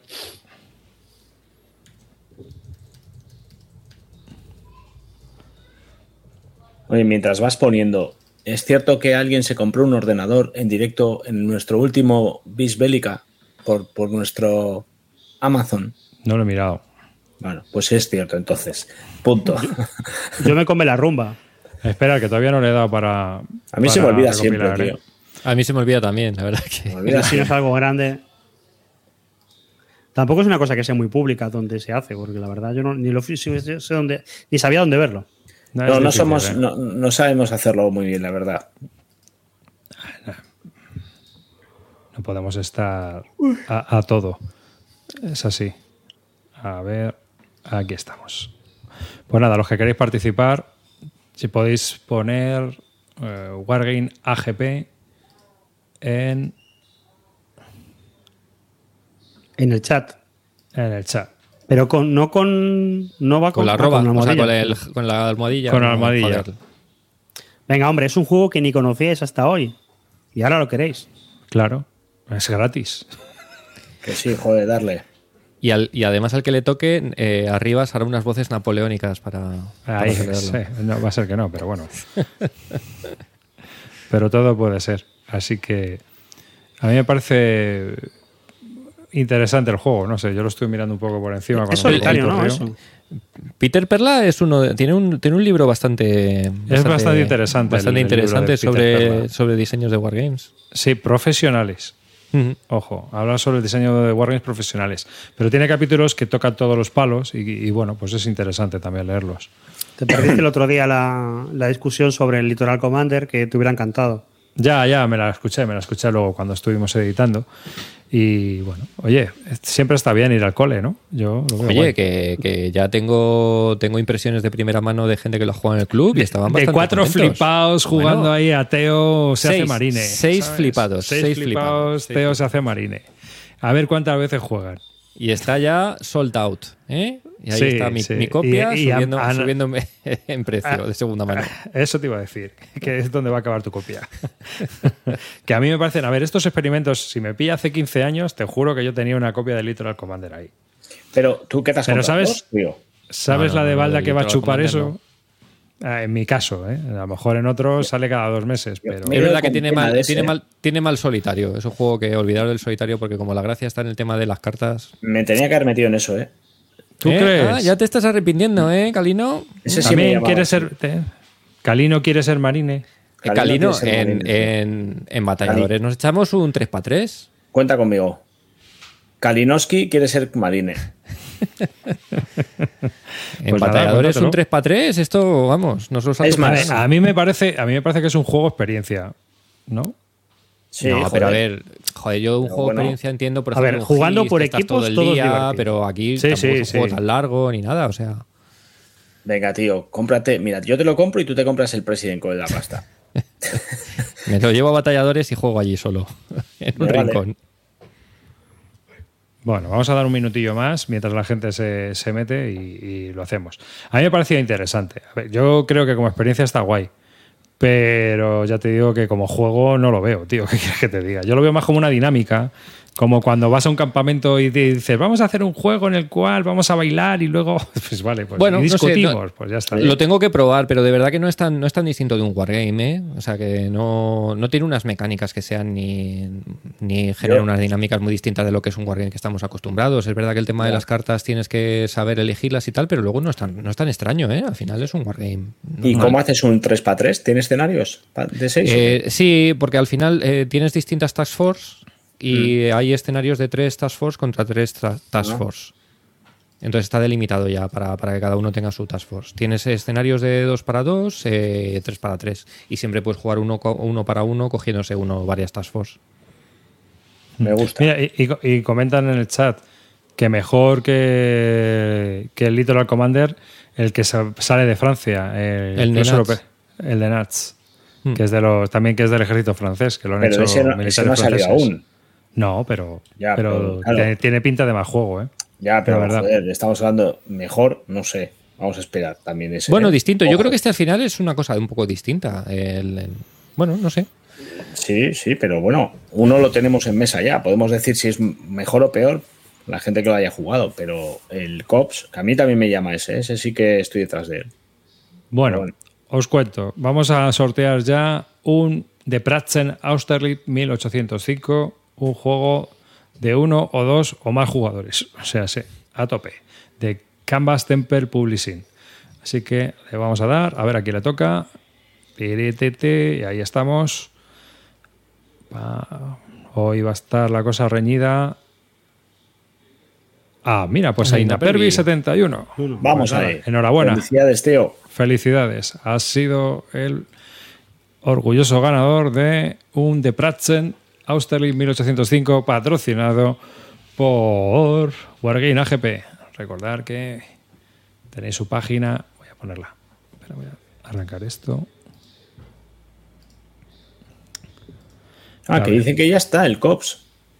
Ah, ya está. Sí, Ah, sí. Yo pensaba que no había salido todavía. Ostras, yo tampoco. Mierda. Estamos otra, otra necesidad. Ahora ya estás comprándolo. Sí, sí. Lo que pasa es que últimamente los juegos de Nats también los saca Draco. No sé si Draco Ideas tendrá idea de publicar este, porque Ya. el de Ninive sí que lo, lo quería publicar. Sí, pero también me ha pasado eso. El de Ninive lo he cogido con ellos, pero estoy viéndolo allá por ahí y me crea. La necesidad. Necesidades Sí. en inglés. Pero bueno, lo voy ¿Qué a coger en no? castellano. ¿eh? Sí, lo voy a coger en castellano, no hay duda. Ah, pero mira, salió en francés. Pues estoy leyendo la página web y dice The English version eh, still in pre-order. O sea que te lo habrás pillado en francés, porque en, en inglés todavía no ha salido. Salieron en francés en enero, comenta Loct- Loctar85. o sea, que bien. Bueno, bueno. Pues nada, que enhorabuena.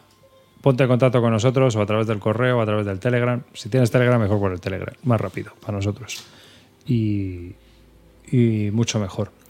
Y bueno, pues dicho esto, ahora sí, voy a ir. Bueno, os comento que, que pruebo yo, porque Yo luego también quiero, ¿eh?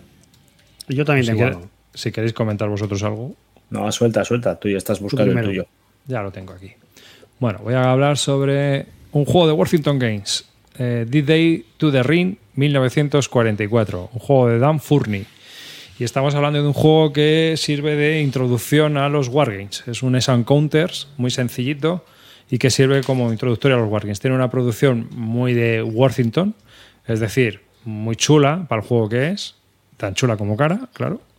Y eh, pues estamos hablando de un juego de 70 pavos, una cosa así. Y, bueno, pues ¿qué tenemos en, D-Day to the Ring? Tenemos los dos bandos, uno los aliados, que deciden también desembarcar y que puedes desembarcar donde tú quieras. Una hay una. Las reglas opcionales te permiten una variante que te permite desembarcar en distintos puntos eh, del juego. Hay, hay varias playas donde se puede desembarcar y bueno, pues tú como aliado pues puedes decidir desembarcar en una de ellas. El alemán empieza muy flojito. Tiene apenas pues unas guarniciones y unidades en fortalezas y bueno, pues una, división SS y poco más.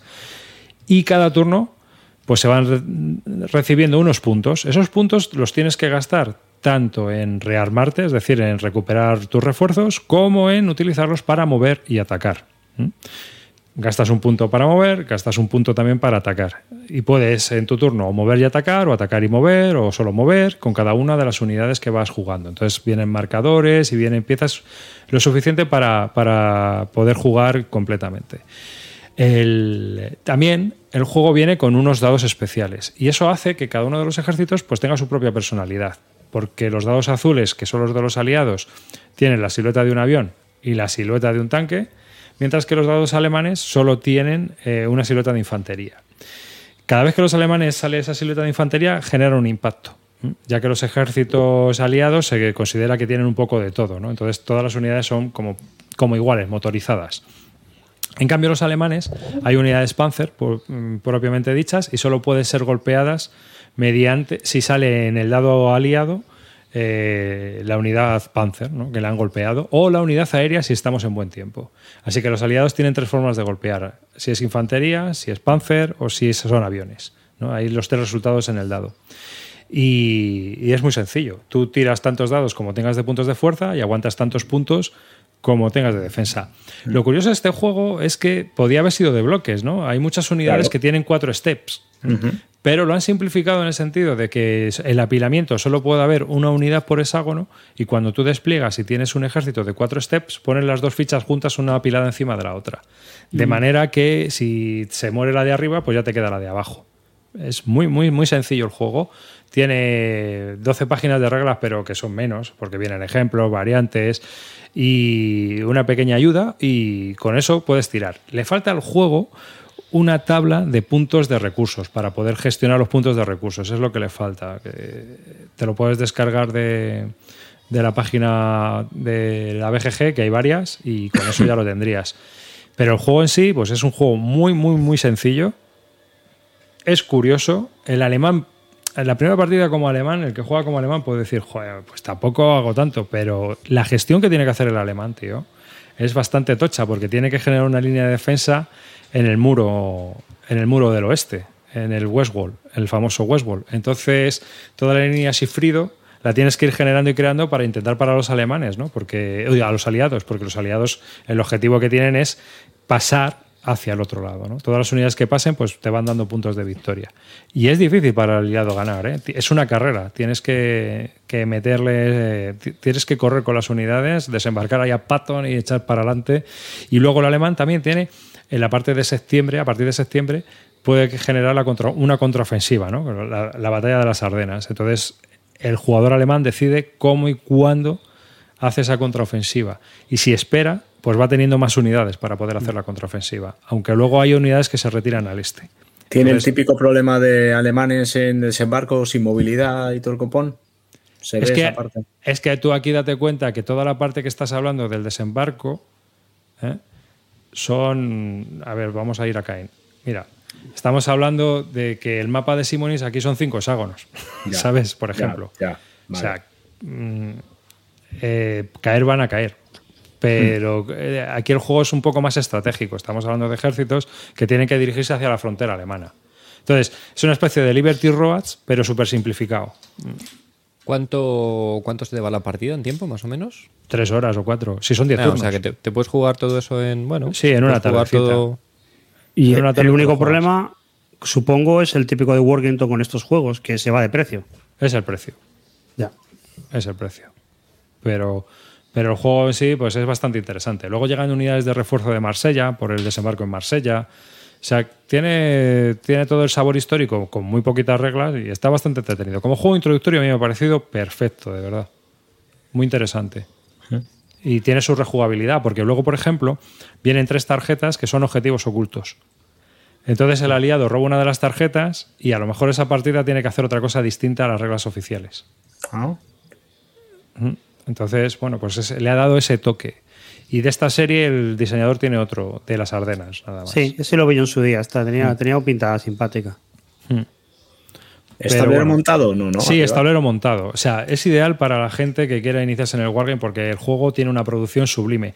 Las fichas son de, pul- de una pulgada, o sea, son 25 milímetros. Eso es impresionante. Vienen dos o tres planchas de counters gordísimas, tío. O sea, que, que es bestial eh, como tamaño. Claro, si, si un golpe es el símbolo de, de infantería y tal, no tendrá ni valor de fuerza, ni defensa, ni nada. sí, esto, ¿no? tienes, o sea, porque el valor de fuerza son los dados que tiras. Ah, vale. Entonces, si, si estás pegando con una división y tiene 4 de fuerza, pues tiras 4 dados. Si eh, aparte de eso tienes, eh, o si estás pegando desde varios hexágonos, pues sumas todos los dados y tiras. Y ya está. Y el otro te contraataca. Se defiende. Los, los impactos se aplican a la vez. Vale. Entonces, todos los hits que hayas generado, pues son steps que pierden las fichas. Y ya está. No tiene más. En eso, el combate es muy, muy sencillo. Y claro, el, eh, tú tienes que pensar también si mueves y atacas, si atacas y mueves. Entonces, hay veces que tienes que ir con. El aliado tiene que ir con varias unidades para intentar aprovechar las rupturas. ¿El terreno influye en algo? El terreno solo influye el de bosques que hay ahí y los ríos. O sea, se supone que lo demás. Las ciudades también tienen un valor defensivo, te añaden un dado. El, el terreno lo que hace es que o te quita dados o te añade dados para Bueno. ataque. Y ya está. Entonces, todas las unidades que ataquen a través del río, pues tienen un dado menos. Todo, si qui- quieres atravesar el ring, pues te tiras todo el turno para atravesar el ring. La parte de Holanda, pues se monta un buen pitote. A mí me ha parecido que está bien representado para lo sencillo que es el juego. El tío ha conseguido con muy pocas reglas hacerlo, ¿eh? Me ha parecido muy interesante el diseño en ese, en ese aspecto, porque es muy sencillito. Mola. Aquí hay- no es para río, ¿vale? Pero, oye, Ya, ya, ya, pero bueno. Bueno, ahora mismo en mi situación yo daba por jugar a esto, me daba igual. Yo una partidilla, ¿no? ya te digo. Sí, no, no, el juego pues ya os digo que a mí me ha parecido muy simpático y que lo único, la única pega que tiene pues es, es ese, el precio. Luego te viene también con unas tarjetas de despliegue y demás y, y- y que vienen también otros tres escenarios. Hay un escenario que es el de las Ardenas, que es como de aprendizaje, que sería solo la parte de las Ardenas y luego pues tienes el, el desembarco eh, para, para jugarlo también. Completo. Y ya te digo que puedes elegir dónde desembarcar, que también mola mucho. Porque claro, dice, bueno, pues no voy a desembarcar en Normandía, voy a desembarcar más hacia Holanda. Pues vale. Hay una fase de desembarco y es divertido porque si juegas con las reglas tal cual vienen, puede ocurrir que el desembarco fracase. Entonces tengas que resetear el juego, la partida y volver a empezar. No, aunque hay una probabilidad muy baja de que eso ocurra, pero podría pasar. Eh, Es curioso. ¿Qué, qué buenos productos serían los de Worthington para la gente que se quiere iniciar si tuvieran precios Más razonables, ¿no? Más razonables, ¿no? Mm. Sí, porque este juego por 55 o 60 euros yo creo que, que estaba, estaría bastante bien. Estaría bastante bien. Pero vale 70, 75. Y eso ya es un Bien. poco problemático. Pero sí que es cierto que como juego para dos jugadores, eh, en una tardecita... ¿m? Y el alemán ya os digo que, claro, mucha gente también en la primera partida se puede quejar de que el alemán, joder, si es que no tengo unidades, si es que, ya, pero es que eh, esa gestión que tiene que hacer el alemán de ataco, me refuerzo, voy generando los refuerzos para intentar la contraofensiva y como el juego avanza muy rápido, enseguida le estás poniendo en aprietos al aliado. Entonces el aliado al final se ve muy, muy eh, frustrado, ¿no? Porque hay veces que dice, joder, macho, tengo aquí la leche y resulta que estoy, pues lo que les pasó, estoy paralizado, ¿no? O sea, me cuesta avanzar. O sea, que, y, y el alemán, pues, si se le ocurra bien, puede lanzar un buen contraataque. No es fácil ganar para el aliado, ¿eh? Pero en fin. Ah, viene también con un counter trade, así, para poner las fichas. O sea, la producción está bastante bien, la verdad. Y el sistema a mí me ha gustado. Eh, en este juego me ha gustado que no sean bloques, porque yo creo que encarece el producto, no son necesarios. Hay tan pocos counters que para qué coño quieres niebla de guerra, ¿no? Entonces, pues, pues al final es un adorno más que otra cosa. Es algo estético, no es algo funcional. Y los hexágonos, pues a mí siempre me gustan más los juegos con hexágonos que con áreas. Así que... Sí. Un jueguecillo recomendable si te quieres introducir en los Wargame o si quieres un juego para jugar con alguien en, en dos o tres orillas, cuatro como mucho, y lo tienes. Así que esto es lo que yo he jugado así últimamente. Bueno, Pues venga, siguiente. venga. Eh, ¿Doy yo, Roy? Vale. Dale tú. Sí. Bueno, yo he jugado ya unas 10, 12, 15 partidas, no sé deciros, al Lock and Load y, y hay Al último. Bueno, he jugado a dos. He jugado a Vietnam y he jugado a Malvinas. Y el Ah, de zombies, ¿no? No, el de zombies no lo he encontrado todavía, pero ojo, eh, que le he estado buscando. no, no, no, que no, no he visto nada de zombies. Eh, está, está muy bien la serie. Vamos a empezar. Bueno, eh, a ver, la comparación con ASL es obvia porque al final se nutre mucho de reglas de ASL. Ya lo dije en su momento cuando hablé que me había metido en esto. Eh, pero la, facilidad y el acceso que tiene esta serie es mucho mayor. Esto lo puede jugar eh, alguien que no haya jugado nunca a un táctico. Si vas de la mano de alguien que, que te lleve, lo juegas facilísimo. Escenarios bastante cortos, se juegan con relativa facilidad en dos horas cada escenario de los que propone. No hay grandes escenarios con multitud de unidades, es bastante asequible todo lo que presenta. Y lo que tiene es que si te quieres eh, acercar a esta serie, te vas a volver un poco loco con todo lo que hay. Hay una disponibilidad de cajas y cajas y cajas de cosas que no tienes muy claro qué ofrecen y cómo empezar. Eh, por así decirlo, tiene como dos series, la serie Segunda Guerra Mundial y la serie de Guerra Moderna, eh, que aplican las mismas reglas con ligeras diferencias, que apenas son eh, pues, diferencias de lo, de- de lo que expone una y otra guerra, pero que se aplican las mismas reglas. No hay dificultad en si sabes jugar a uno, sabes jugar al otro.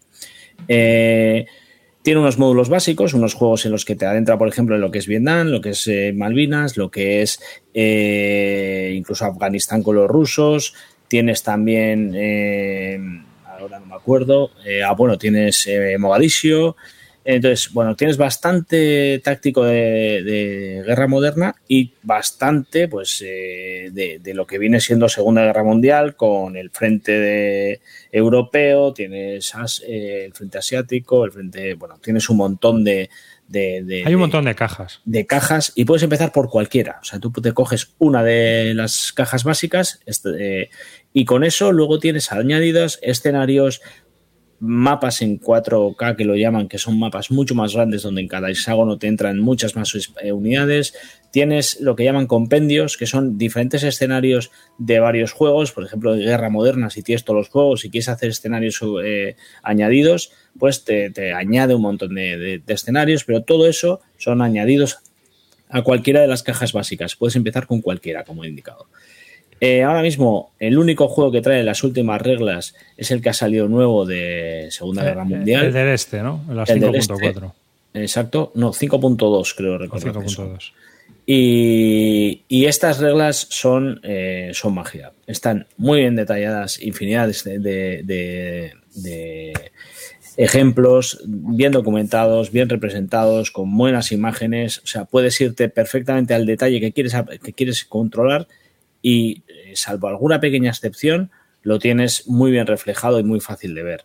Es un juego que puede acojonar cuando ves este- estas reglas 5.2, porque estamos hablando de 180 y pico páginas, pero realmente para empezar a jugar al juego vas a necesitar muy pocas. Además, el, eh, la caja, o sea, el libro es eh, tamaño cuartilla, con infinidad de espacios, con mucho dibujo, con mucho ejemplo, eh, asumible, ¿vale? se puede acceder a este juego. Eh, a partir de aquí, las grandes diferencias con, con el, el- el táctico por excelencia, con SL, pues aparte de la facilidad de juego, la forma de activar unidades. Y esto para mí es un acierto que hace que el juego sea muy, muy dinámico. Yo activo una unidad o un hexágono o un líder, hago lo que quiera hacer, mi rival hace exactamente lo mismo. Activa una unidad, activa un líder o activa un hexágono y eh, vuelvo a empezar. Cuando no hay unidades, pasamos de turno. Prácticamente eso es un turno, ¿vale? Lo que pueden hacer las unidades, lo que quieras. Eh, moverme, disparar, saltar, quedarme en un espacio para intentar que el otro mueva y responderle con un disparo, echar humo, eh, armas de cualquier tipo que pueda estar eh, eh, en, el conflicto que estamos detallando. Mecanizados, los mecanizados son un poquito más complejos, pero accesibles también. Eh, lo que quieras, aviones, incluye la complejidad hasta la que tú quieras llegar, pero muchos de los escenarios en los que incluyes mecanizados, estás jugando con una pequeña cantidad de, de mecanizados, por lo tanto también en esto es bastante asequible. No hay escenarios de infinidad de mecanizados contra infinidad de mecanizados, o sea, cuatro eh, eh, unidades en el mapa y con cuatro unidades tú te haces la película.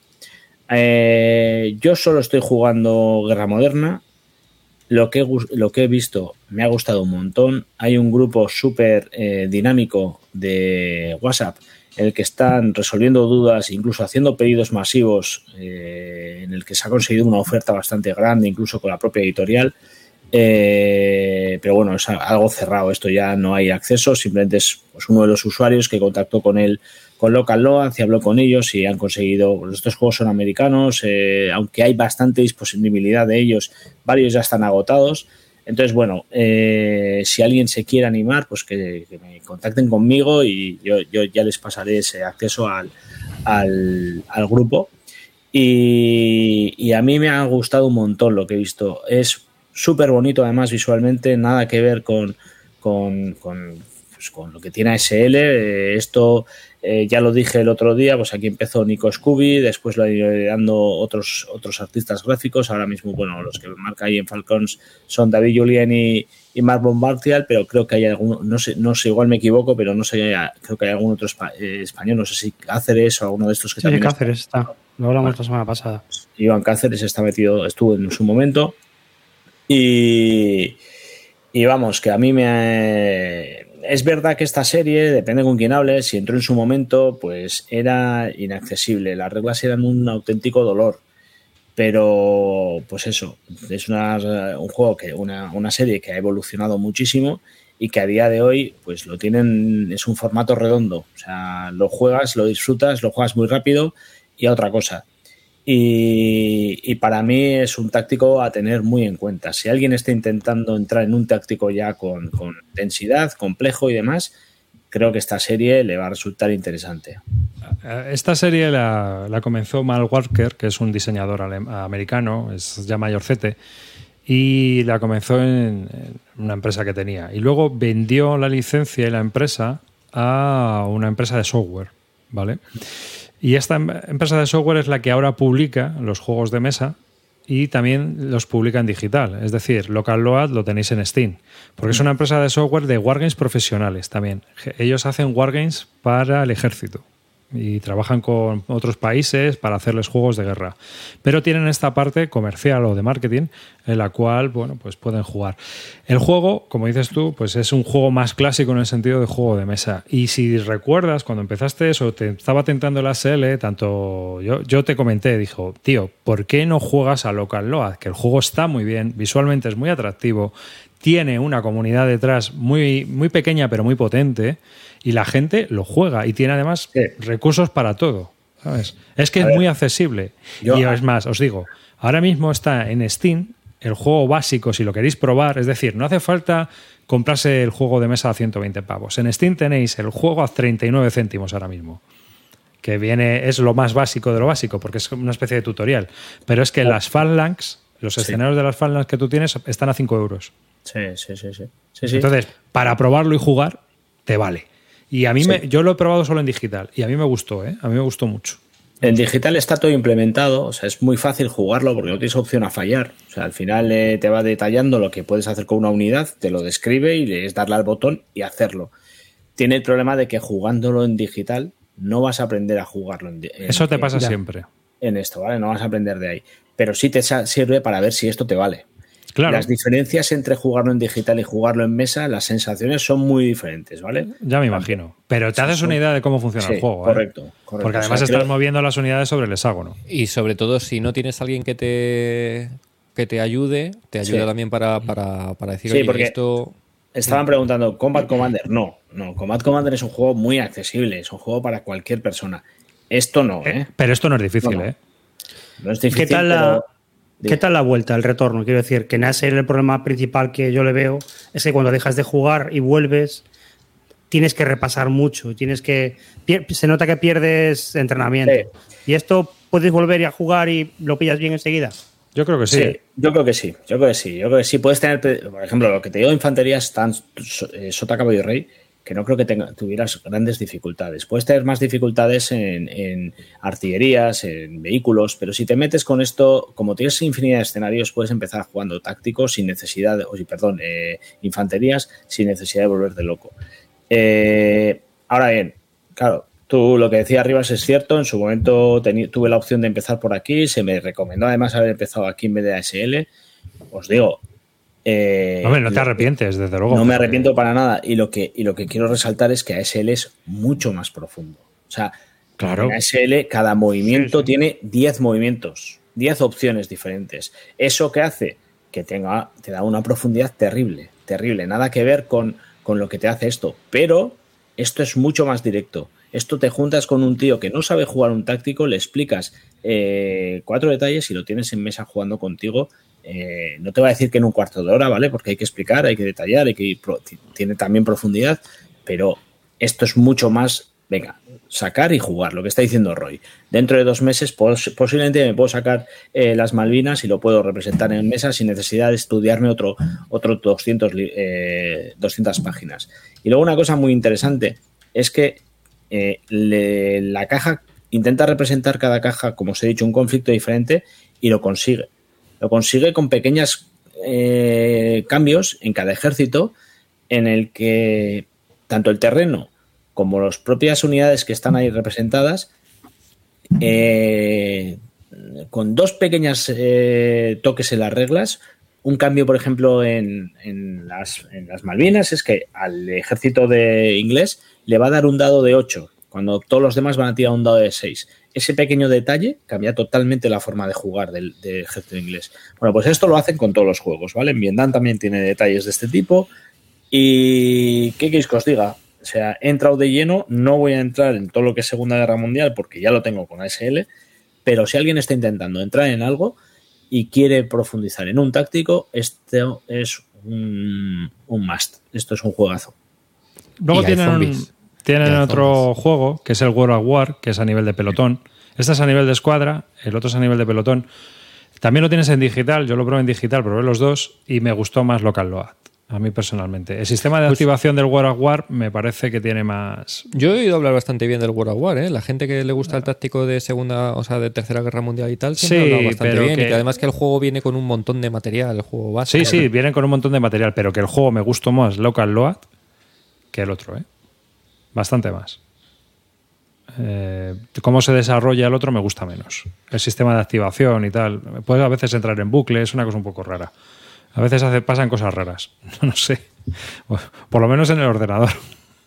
Y, joder, no tiene mucho sentido. Entonces me leí las reglas y todo en su momento y, me gustó más Local Load. Eh, así que mi recomendación es que mejor Local Load que World of War, a no ser que te guste y te pirre la Tercera Guerra Mundial, que es una, es un- una eh, bastante razón para poder pillarte el otro, pero... Y comparado con Bano Brothers, es que es, eh, Bano Brothers es el de- es esta, es, eh, son los desembarcos, la, o sea, es este sistema, pero en la Segunda Guerra Mundial. Es el mismo juego. Bueno, creo que Band of Brothers es una de las expansiones de el, el- no sé si hablamos de lo mismo, ¿eh? pero Band of Brothers es, Es- una fue, expansión. fue la primera caja de esto. Eso es. eh, de, Luego salió la de Vietnam. Normandía. Luego salió la de Vietnam. Pero eh, el tema está en que esta gente saca cajas. Por ejemplo, hace años sacaron Héroes de la Estrella Roja, que era el frente del este. Y ya no van a sacar esa caja más. Lo que han sacado ahora es Tactical, eh, no, Héroes of the Bitter Harvest. Que Pero suelen reeditar, este. ¿eh? Suelen reeditar mucho, ¿eh? A- depende de, a lo mejor Granada o Mogadiscio, me parece que lo han reeditado. Ahora están con Normandía, que también creo que lo van a reeditar. Claro, pero a lo mejor le ponen otro nombre. Es a lo que voy. Que digamos Pero- que, que le dan otro toque. Lo de Bano Brothers yo creo que no se referían a esto, sino el otro juego que hay de Bano Brothers de... Si hay es otro, mucho más sencillo, sí. Eh, joder. Lo Es de Brothers. Worthington, no, de Worthington. Los Bano Brothers de Ah, los sí, pero es otro rollo. son mucho más sencillitos. Yo solo sé, lo, lo he jugado y eh, son muy, muy sencillos esos juegos, que no están mal, ¿eh? pero, pero son muy sencillos. Yo creo que esto es más, más complejo que, que la serie Bano Sí, Brothers. sí, es verdad, el de Worthington. Screaming Eagles. Sí. Claro. Es que eh, esto lo primero que salió fue Local Loa Bano Brothers. Creo recordar. El primero que En- salió. En este, para los que sean un poco flipados de la serie Band of Brothers, hay una expansión de Normandía en el que juegas toda la campaña Easy, o toda la campaña de la compañía Easy, en todos los episodios que se dan en la serie. Entonces puedes jugarte toda la compañía, todo lo que hace la compañía desde que desembarca en Normandía hasta, hasta que termina la guerra. Hmm. En Europa. Aquí no, viene, aquí no viene el Bano Brothers porque salió por Mark Walker, en la antigua editorial. Eh, no se llama Band- eh, no se llama así, ¿eh? Mark Walker no, no, ¿cómo se llama? No sé. El- ¿No, el- la era expansión. Heroes of Normandy Ah. o...? La expansión es. eh, igual es Heroes of- Igual sí, ¿eh? Igual es Heroes of Normandy. Bueno, tiene un montón. Hay 42 títulos en la nueva compañía, en Local Loa Publishing. Sí.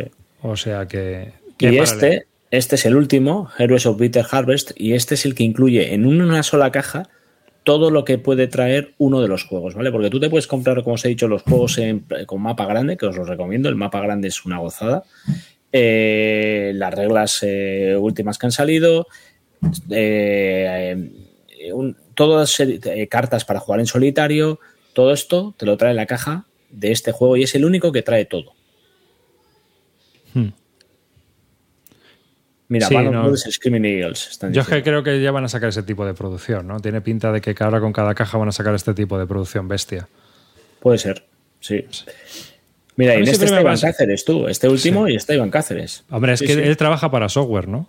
Entonces a lo mejor Sí. resulta que, claro, es que es lo, lo que No, voy pero es- no, porque trabaja para, creo que trabaja para Slytherin. Slytherin. O Matrix, que es lo mismo prácticamente, no sé. Matrix, Slytherin es, son prácticamente lo mismo. No sé exactamente cuál es la, la casa madre y la... Pero bueno, yo creo que trabaja para ellos. El caso es que tenéis el, el juego que es muy interesante. La compañía también es la que crea el Command Ops 2, que es una especie de juego operacional en tiempo real. Ese y juego que está muy chulo, pero está es- derivado de un wargame profesional. Ese juego está muy bien, lo que pasa que es durete y los módulos son carísimos. Ahora es en digital, entiendo, ¿no? Sí, Sí, sí, sí, son juegos sí. digitales, pero son está muy bien porque son juegos son en, en tiempo real, no es I go you go, sino que todo es a la vez. Entonces tienes que gestionarlo en, en digital, está bien, pero lo que pasa es que son módulos muy caros y es un juego que la interfaz es muy antigua, muy muy espartana y se hace duro jugar, pero luego el juego como tal está muy chulo. Pues esos juegos es que vienen de ahí, vienen de Wargames profesionales y que y, y se usan todavía. Así que a mí ya te digo que como serie me pareció bastante interesante y cuando la probé me gustó mucho. ¿eh? O sea, yo creo que como juego táctico a mí me sorprendió, la verdad. Dije, joder, está chulo. Que luego este hombre eh, ha sacado en su compañía nueva el Old School Tactical, que no sé qué tal estará, que ahora han sacado la segunda edición. Pero bueno, esos son de la Segunda Guerra Mundial. A mí es que esto me, me pasa como a ti, ¿no? Yo creo que, que el poder jugar, pues, si sacan uno de israelíes y árabes, pues oye, pues, pues mola, Mogadiscio, tío. How Sí, derribado. O sea, y, y comparado con este que jugas tú, el Urban Operations, No, esto para mí Urbano Operations peca de muchas cosas, porque tiene muchos fallos que eh, lo que os he dicho, los mecanizados no están bien implementados y hace unos cuellos de botella que en algunos momentos se crean unas situaciones un poco que, que el juego en algunos casos no funciona para mí. Es divertido, el escenario de Mogadiscio en concreto eh, es interesante, pero nada que ver, nada que ver. O sea, esto es un táctico en el que tiene, tiene sentido cada edificio que hay en el mapa, cada, cada movimiento que tienes que hacer, cómo tienes que hacer esos movimientos por eh, con unidades que se tienen que ir cubriendo y tal. Y eso, sin embargo, en el, en el, en el Urban Operations también se ve, pero de una manera menos dinámica que en este juego. No sé. Para mí, salvando las distancias, si tengo que elegir uno de los dos, es que no tiene nada que ver, ¿eh? pero me, me quedaría con este porque, porque este sí está cerrado. El otro, el otro creo que le toca todavía un poquito de, de falta. pues es una pena. Pues nada. Bueno, Roy, Fíjate yo. Bueno, pues yo le he estado dando estas. Bueno, no juego a nada en, en físico, pero en el Club del Ahorro, que lo que es lo mismo, en Rally de Troops, he estado jugando estas semanas a, a Red Flag Over París. Mm, hombre, Oh. el juego que no íbamos a reseñar. Sí, bueno, de este juego, de este, hubo una historia con este juego porque en su día hablamos de él por encima, como siempre. Bueno, Y- el, comenta- el comentario fue que si, me acuerdo perfectamente, que si estaba basado en el, en el, ¿cómo se llamaba? El, 13 En el. Force Hunter.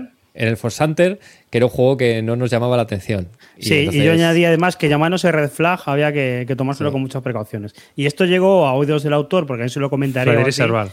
A No, nos Serval. escuchaba, güey, nos escuchaba. No, no, no, se lo chivaron, se lo chivaron. se lo Se lo chivaron, se lo chivaron. Se lo chivaron. Y- y Sabemos bueno, quién hizo es el un- chivato. Ah, sí, me imagino. Hizo un comentario en plan de, joder, pero no lo han probado y no sé qué, no sé cuánto. Bueno, ya lo he probado, ya lo he probado, ya lo puedo. Ya puedo hablar del juego con un poco de razón. Aparte, llevo, como es Rally de Troops, me habré echado 5, 6, 7 partidas y ya más o menos puedo hablar un poco con, con, con fundamento de esto. Bueno, pues esto es un juego que está basado en el Force Hunter, que viene a ser como un CDG, pero muy resumidito, basándose un poco en la idea del, del 13 días, y que es un juego que realmente te lo juegas en 30 a 40 minutos, a la hora de comer o lo que tú veas. Que son un tipo de juegos que últimamente están muy de moda, la verdad, porque están sacándolos como churros. Porque han sacado este, está el de China, este de Harold Buchanan, eh, está pues el, el de Source of Tripoli, CDGs pequeñitos con poquitas áreas y, poquitas cosas que hacer.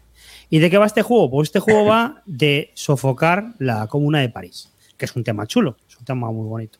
O sea, para que no lo sepa, después del imperio este de Napoleón III, que gestionó muy mal la guerra con Prusia, cuando estaban gestionando la paz, eh, lo- eh, Versalles, lo que era el gobierno, con los prusianos, aquello era tal casa de butas que, que- el, pueblo de París dijo, no, ya está, habéis perdido la legitimidad y vamos a montar aquí una comuna y un gobierno alternativo y no sé qué, no sé cuánto. Entonces hay un tiro de aflojo político y militar entre el gobierno legítimo de, de Versalles y el pueblo de París y los que apoyan la, a la comuna de París. Y esto se resuelve pues según CDG, pequeñito. Hay unas cartitas que cada uno lleva y tiene que colocar eh, influencia en, en unas áreas que vemos ahí. Pues mira, ahí en el, mapa que nos tiene arriba hay dos mapas diferenciados. Uno es el mapa militar, en el que hay que colocar eh, unidades, y luego es un mapa político que es como la influencia a las ideas, pues la prensa, eh, los realistas, eh, los movimientos sociales. Y tiene la gracia de que en un mapa se juega de manera distinta al otro mapa. Las reglas de colocación de fichas varían un poquito de la una a la otra.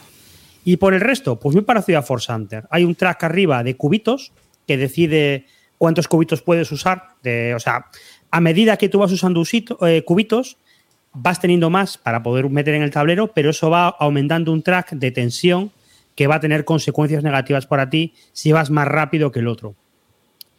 Y, mm, y te dan una mano de 3-4 cartas y tienes que jugar un turno en el que te dan un objetivo secreto que el otro no sabe y que tienes que controlar.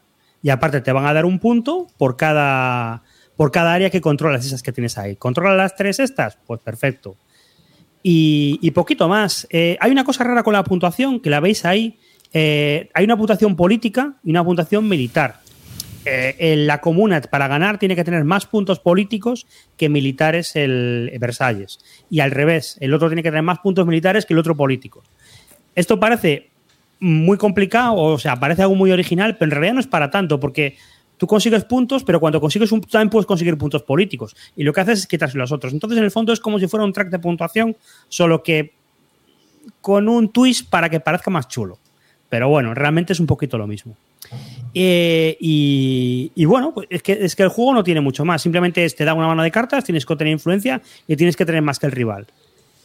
¿Qué diferencias tiene con el Force Hunter? Que a mí el Force Hunter sabéis que es un juego que no me gustó nada, que me pareció muy plano, que me pareció aburrido, que me pareció que no tenía demasiada chicha.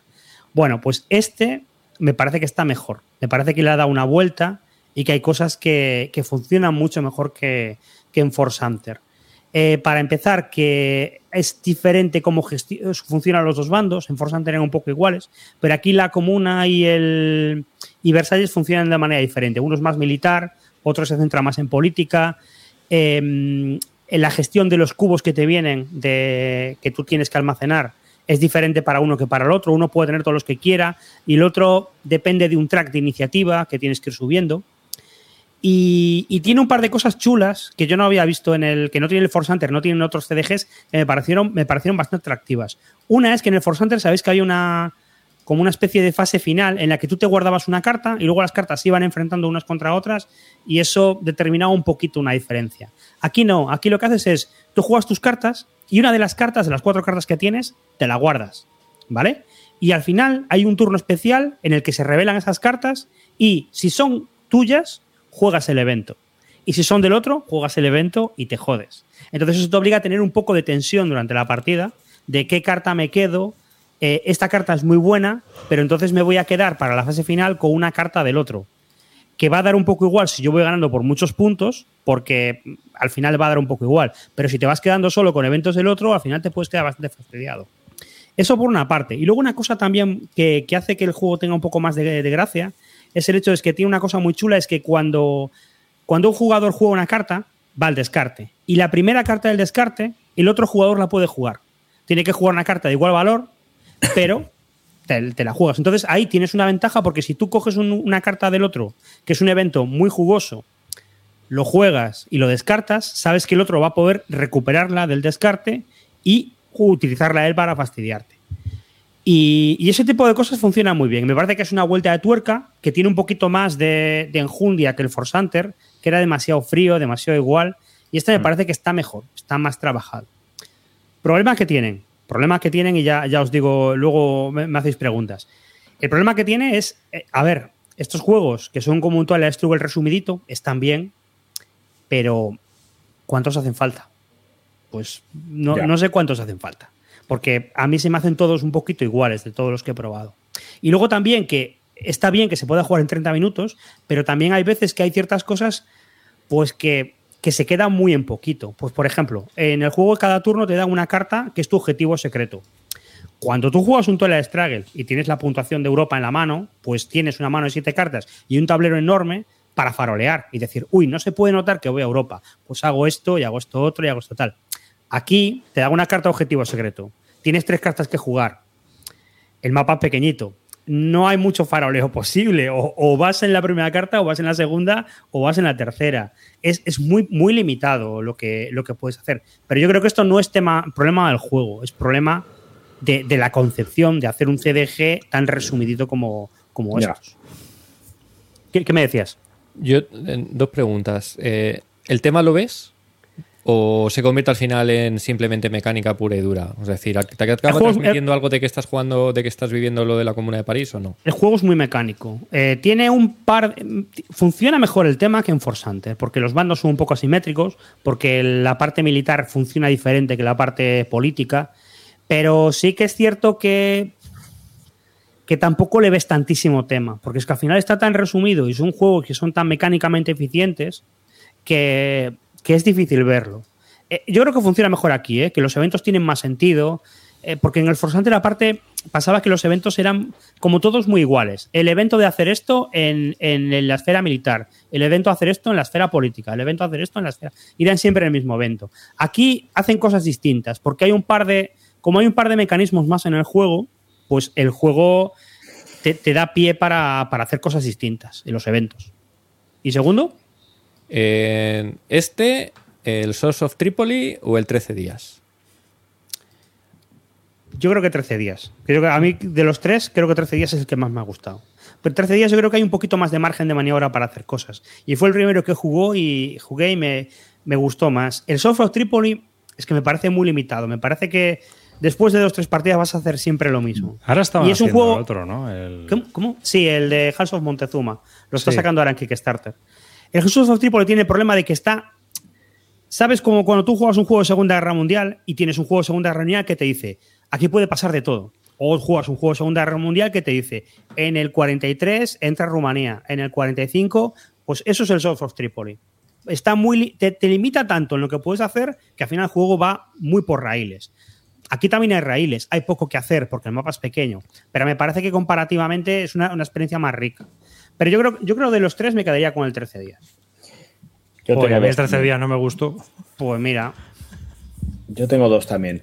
Eh, salvando las distancias y sin tener nada que ver con temas y demás, ¿crees que puede ser algo similar a la- para la gente que ha jugado más un Watergate, que ahora, bueno, que tiene, que tiene mucho más público, puede parecerse en algo a un Watergate, por sí, ejemplo? son ese tipo de juegos. Es que realmente hay, hay un boom de ese tipo de juegos, pues como el Watergate o el, que o el siguiente que sacó el Saltar, Saltar Piper de, de, de Graph SP, o este, o, o- o los que saca For Zickler Games, o los que saca GMT. Yo no juego al China sí, este de, de Buchanan, pero tiene que ser algo parecido. Vale. A ver, son juegos que no están mal. Eh, lo que pasa es que creo que no tienen muchas partidas y, y tienes que saber lo que te estás comprando. Es un juego de 45 minutos. No le puedes pedir eh, rejugabilidad infinita y profundidad y todo esto. Claro. Yo, el- yo lo, lo mejor que he jugado en este rango sigue siendo 300. Ya. Mm, Vale. ¿Y la segunda, eh, ahora que ya lo has jugado, ¿tu primera opinión sobre el juego ha cambiado o le diremos a Fred Serval, Fred, es lo que me imaginaba? Yo creo que ha hecho un buen trabajo puliendo cosas del Force Hunter que no me funcionaban en absoluto y que eran demasiado genéricas y que aquí tiene un poquito más de... Vamos, e- esto, esto pasa, pasa al aprobado por arriba y yo creo que ha hecho esfuerzo en hacer, en hacer que parezca distinto. Y es que Force Hunter es, es como muy vanilla, muy vanilla, muy, muy vainilla, demasiado, Ya, demasiado. igual nos fijamos en el peor de este tipo de juegos, ¿no? Lo, lo fuimos a comparar, Sí, pero tío, pero es el que hizo Mark Herman. Y porque pertenece a la misma serie. O sea, es que Sí. ellos mismos lo decían. Jo, pero por, por la descripción que está dando el juego, a mí es que me suena a- al, al 13 días totalmente, ¿eh? O sea, el Claro, tema bueno, de la. Bueno, el tema de guardarte los eventos para el final, Claro. o sea, es 13 días total. Sí, sí, sí. Aquí no hay un track de, de Defcon, pero hay otro, un track de otra cosa que hace otras historias. A ver, está bien el juego. O sea, está bien. Lo que pasa es que tienes que darte cuenta de lo que te vas a comprar. Un juego de 45 minutos, que le echas unas cuantas partidas. Y oye, ¿el tema te gusta de la Comuna de París? Pues está guay. Eh, bien, bien. Hombre, yo creo que el precio también es. Y el precio es, es, Es es que bueno. no es un no es un Vanish of the Snakes No- que cuesta 60 pavos. O un Claro. Worthington Games que te vale 79, 80 pavos. cuesta a lo esto? mejor. Pues menos de mejor. 40. Yo creo que anda sobre los 30, 35 por ahí. A ese precio está bien. Y la producción es bonita, y es una caja chula, eh, las ilustraciones son bonitas, las cartas son bonitas, los materiales son cubitos y tal, pero son. El problema, el problema son de este que juego es que el tema tampoco es apasionante, a no ser que te El tema es conozcas muy bueno, ¿eh? Oh, Pues a mí es fíjate que justo metido. el tema Pues- a mí sí que me llama la atención, pero lo que Pues pasa es mira. que tengo un poco lo que le pregunto, Claro. le preguntaba a Roy Yo- que si veías el tema o al final acababa siendo la mecánica de meter cubitos y sacar cubitos y, y la Pero- mecánica esa y el tema se te olvidaba. Yo, yo- yo a lo que voy es que compite con juegos que tienen un tema, pues, pues lo que os decía. He sacado Water Raid precisamente a colección por- porque también es un juego que se simula bastante lo que puede ser este juego. Creo que este todavía es más sencillo que Water Raid o que 300, no sé. Y creo que A son ver. tres juegos ahora mismo. Sen- sencillo por ahí, por ahí. 300 es lo que tiene, que es lo que, me- lo que yo estaba yo hablando por la mañana con, con Carta en el chat de, de Telegram. 300 es que es muy profundo. Es un juego que yo empecé a jugar y dije, jo, el persa arrasa. Luego a las cinco partidas dije, no, no, el griego arrasa. Y luego dije, ah, no, no, el persa tiene que saber muy bien lo que hace. Sí, sí, sí. Y eso no lo tienen todos los juegos. Sí, Y- hay un timing sí. ahí curioso. Y que son 20 pavos, ¿eh? Y que son 20 Que- pavos. Es que es un 26. sweet spot ahí. Sí, son juegos. Y ahora, está, ahora Dracoideas ha anunciado el por Arthur, que también del Sí, mismo tengo autor. muchas ¿eh? ganas de ver ese. No sé cómo será el de, el de Midway que sacó, porque ya parece una cosa más Sí. grande y más diferente. Pero el de, el de la guerra ruso-japonesa tiene pinta de ser algo parecido al 300. ¿eh? Yo, Hmm. Muy bonito además ¿Te también el mapa y tal, así como muy... con un grafismo así chulo. Pregunta a Wells si se aprende algo sobre el tema de la Comuna de París eh, jugando. sí, sí, sí, sí. Y, hombre, no me leí, claro, como yo lo he jugado en Riot Troops, no tengo el, el, el playbook para ver si te, aparte te comenta historias y tal. Pero al tipo le tiene que gustar este tema. Y, Hombre, Es un, francés. tema, es un tema muy apasionante. ¿eh? Yo lo he estado leyendo por otras historias que tal y, y- y es un momento muy guay. Aparte te, te explica muchas cosas de, de lo que pasó después y Claro. del el gobierno que se montó después, que era un gobierno que eh, era muy débil porque los napoleónicos, los monárquicos estaban defenestrados, los napoleónicos también, entonces no había un- una, una posición de derechas fuerte que apoyara el nuevo gobierno, pero a la vez lo apoyaban porque habían suprimido a la comuna y ahí hay un tema de legitimidad muy importante. ¿eh? Es muy simpático el tema, muy interesante. Pero bueno, bien, por lo menos he jugado un juego que me ha gustado, porque llevo una racha de los últimos programas de hablar de, de cosas horribles. Bueno, nunca se puede jugar a todo lo que le mola a uno, pero está bien. Mira, dice Palafos, Midway caca, pero el por Arthur tiene buena pinta. Y es, que, el Midway, mi- diferente, con unas pantallas más lío. claro, el rollo, es que el rollo faroleo, tío. Oye, yo me- es que además mí, me quedo a con, mí, ¿eh? con lo que comentaron en el podcast de, del Club Dante en Guerra, que no sé si, si lo habéis oído alguna vez, es un, os lo recomiendo Mm. porque la verdad es que está muy bien, muy divertido. Y decían que sí, sí, eh, todo niebla de guerra, pero lo primero que haces es decir, vale, ¿dónde está? Muevo mi portaaviones a este casilla, a tomar por culo la niebla de guerra. que decía, joder, no sé si lo hemos jugado mal, pero es que no sé, no- esto es un poco raro. Claro, pero que te digo que de faroleo, pues yo prefiero juegos de cartas, una cosa así, que, que voy, no voy, ¿no? El tipo mentiroso, pues me, me molan más. Pero así en tablero, como el Bismarck ese que de Buca, pues chico, no sé. Eh, al hundir la flota, ¿sabes? Sí, que sí, por cierto, ¿qué has hecho? ¿Le has vendido al final? Creo que todavía no, os- no estoy seguro, pero que va a No venderse. estoy fijo. seguro. No estoy seguro. No estoy seguro. ¿Pero lo jugaste al final? No, ¿No lo vas a jugar? no lo voy a jugar. Si es que... Se va. Hmm. Se Bueno, va. en, cin- en cinco minutos nos da para contar algo del que queremos hacer en verano o, o pasamos ya de todo. Ah, bueno, yo mi proyecto va a ser, no sé, es que tampoco te creas tú que lo tengo muy desarrollado. Empiezo a tener tiempo ahora y ahora estoy decidiendo qué es lo que voy a hacer. Realmente estoy un poco todavía verde y lo tengo ya a la vuelta de la esquina. Yo Pero creo sí, que el, uni- tenía- el- el único Wargame lo voy a jugar contigo, Roy. O sea que eh, lectura, eso sí, lectura y euros. No hay más. Ya Mm. desisto. Desisto jugar Wargames con, con la familia. Ah, sí, hombre, con la familia, que vas a jugar mi, con la mi familia. hijo, con mi hijo y el sobrino. Ah, yo El sobrino paso del lo he intentado durante años y le van los euros, no hay opción. No, pero es que yo creo que les va al rollo ese, es la edad y ellos tienen otros referentes que nosotros no, Mm. no tenemos. Es que es normal, yo lo veo bien. Que cada uno juegue lo que le dé la gana. Y vamos, yo siempre defiendo eso, ya sabéis. Cuando alguien sí, pregunta sí. en el grupo de Telegram, ¿un Wargame para jugar con niños? Digo, no, yo paso. O sea, el niño que juegue lo que quiera. Ahí hay 200 Wargame que elija si quiere jugar uno. Tal cual. Ya está. Y hay de todas las dificultades. Pero sí. Yo, bueno, yo, yo quería repasar un poco las series más, a lo mejor, más obtusas que tengo y, y ver si se van a quedar en balda o van a salir por peteneras. Aprovechar el veranito para poder extenderlas, ahora que ya tengo la caja para antigatos para taparlo y, y- y entonces, bueno, pues puedo desarrollar ahí partidillas y ver este verano juegos a lo mejor que tengo ahí dudosos y echarles un ojo para ver si salen o no salen. A lo mejor es lo que decido. Río, ¿yo puedo hablar por ti?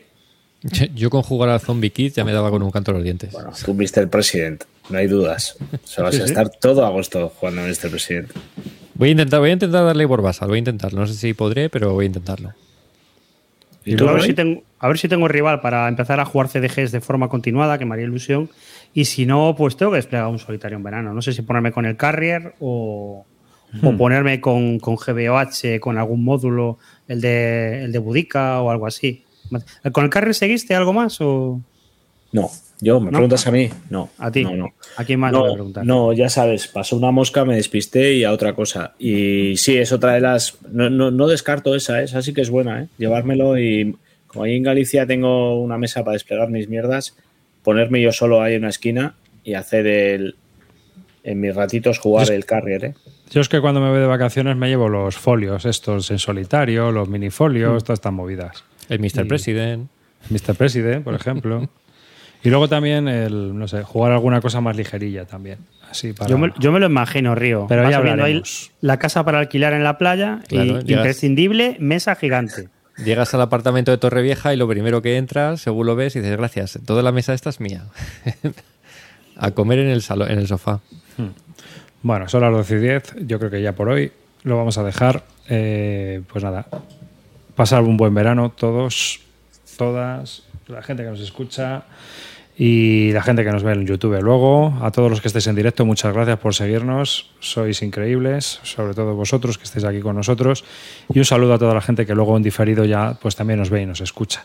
Así que pasarlo bien, contarnos a qué vais a jugar o qué estáis haciendo. Acordaos de que tenemos un grupo de Telegram donde podéis poner vuestras tonterías sobre juegos de mesa, sobre todo todo lo que compráis, que es lo más divertido, y a pasarlo bien. Este verano pues iremos poniendo cosas en redes sociales, en Telegram y bueno, pues iremos haciendo cosillas. Volvemos en septiembre con las pilas cargadas y esperemos que con algunas partidas de más para ir contando qué hemos hecho, que algún proyectito más hay. Así que lo iremos viendo. Hala, Calino, dale. Bueno, chavales, nada, decir antes de nada que ha sido un año espectacular. Hemos hecho un montón de cosas, academia, campamento, eh, se ha añadido Roy a las academias, eh, yo creo que ha sido eh, muy chulo. Hemos hecho sorteos, casi uno por programa prácticamente. Los últimos hemos fallado bastante, pero hemos tenido un montón de sorteos. Eh, y yo creo que la respuesta que hemos tenido este año ha sido, ha sido una gozada por vuestra parte, que os tengamos aquí todos los jueves cuando estamos, que incluso hemos fallado algún jueves, hemos vuelto otro, hemos, o sea, no tenemos ninguna seriedad en este aspecto, pero para mí ha sido un año terrible, buenísimo y solo puedo agradeceroslo a todos. O sea, que gracias por estar ahí, tíos, y nos vemos en septiembre. Hala, Río, dale. Pues nada, mucho- muchas gracias por estar aquí acompañándonos en este, en este, en esta temporada que finalizamos. Nos veremos el año que viene. Eh, ha sido un lujo este año, sobre todo también por lo que vivimos en el campamento Barton. Y, y nada, pues os esperamos el año que viene con más reseñas con medio manual o, o con ojeando la caja. Y nada, yo cierro esto también. Vamos a septiembre, vamos a cargarnos las pilas, intentar jugar a algo y hablar después de ello, por lo menos, esperamos. Pasarlo bien.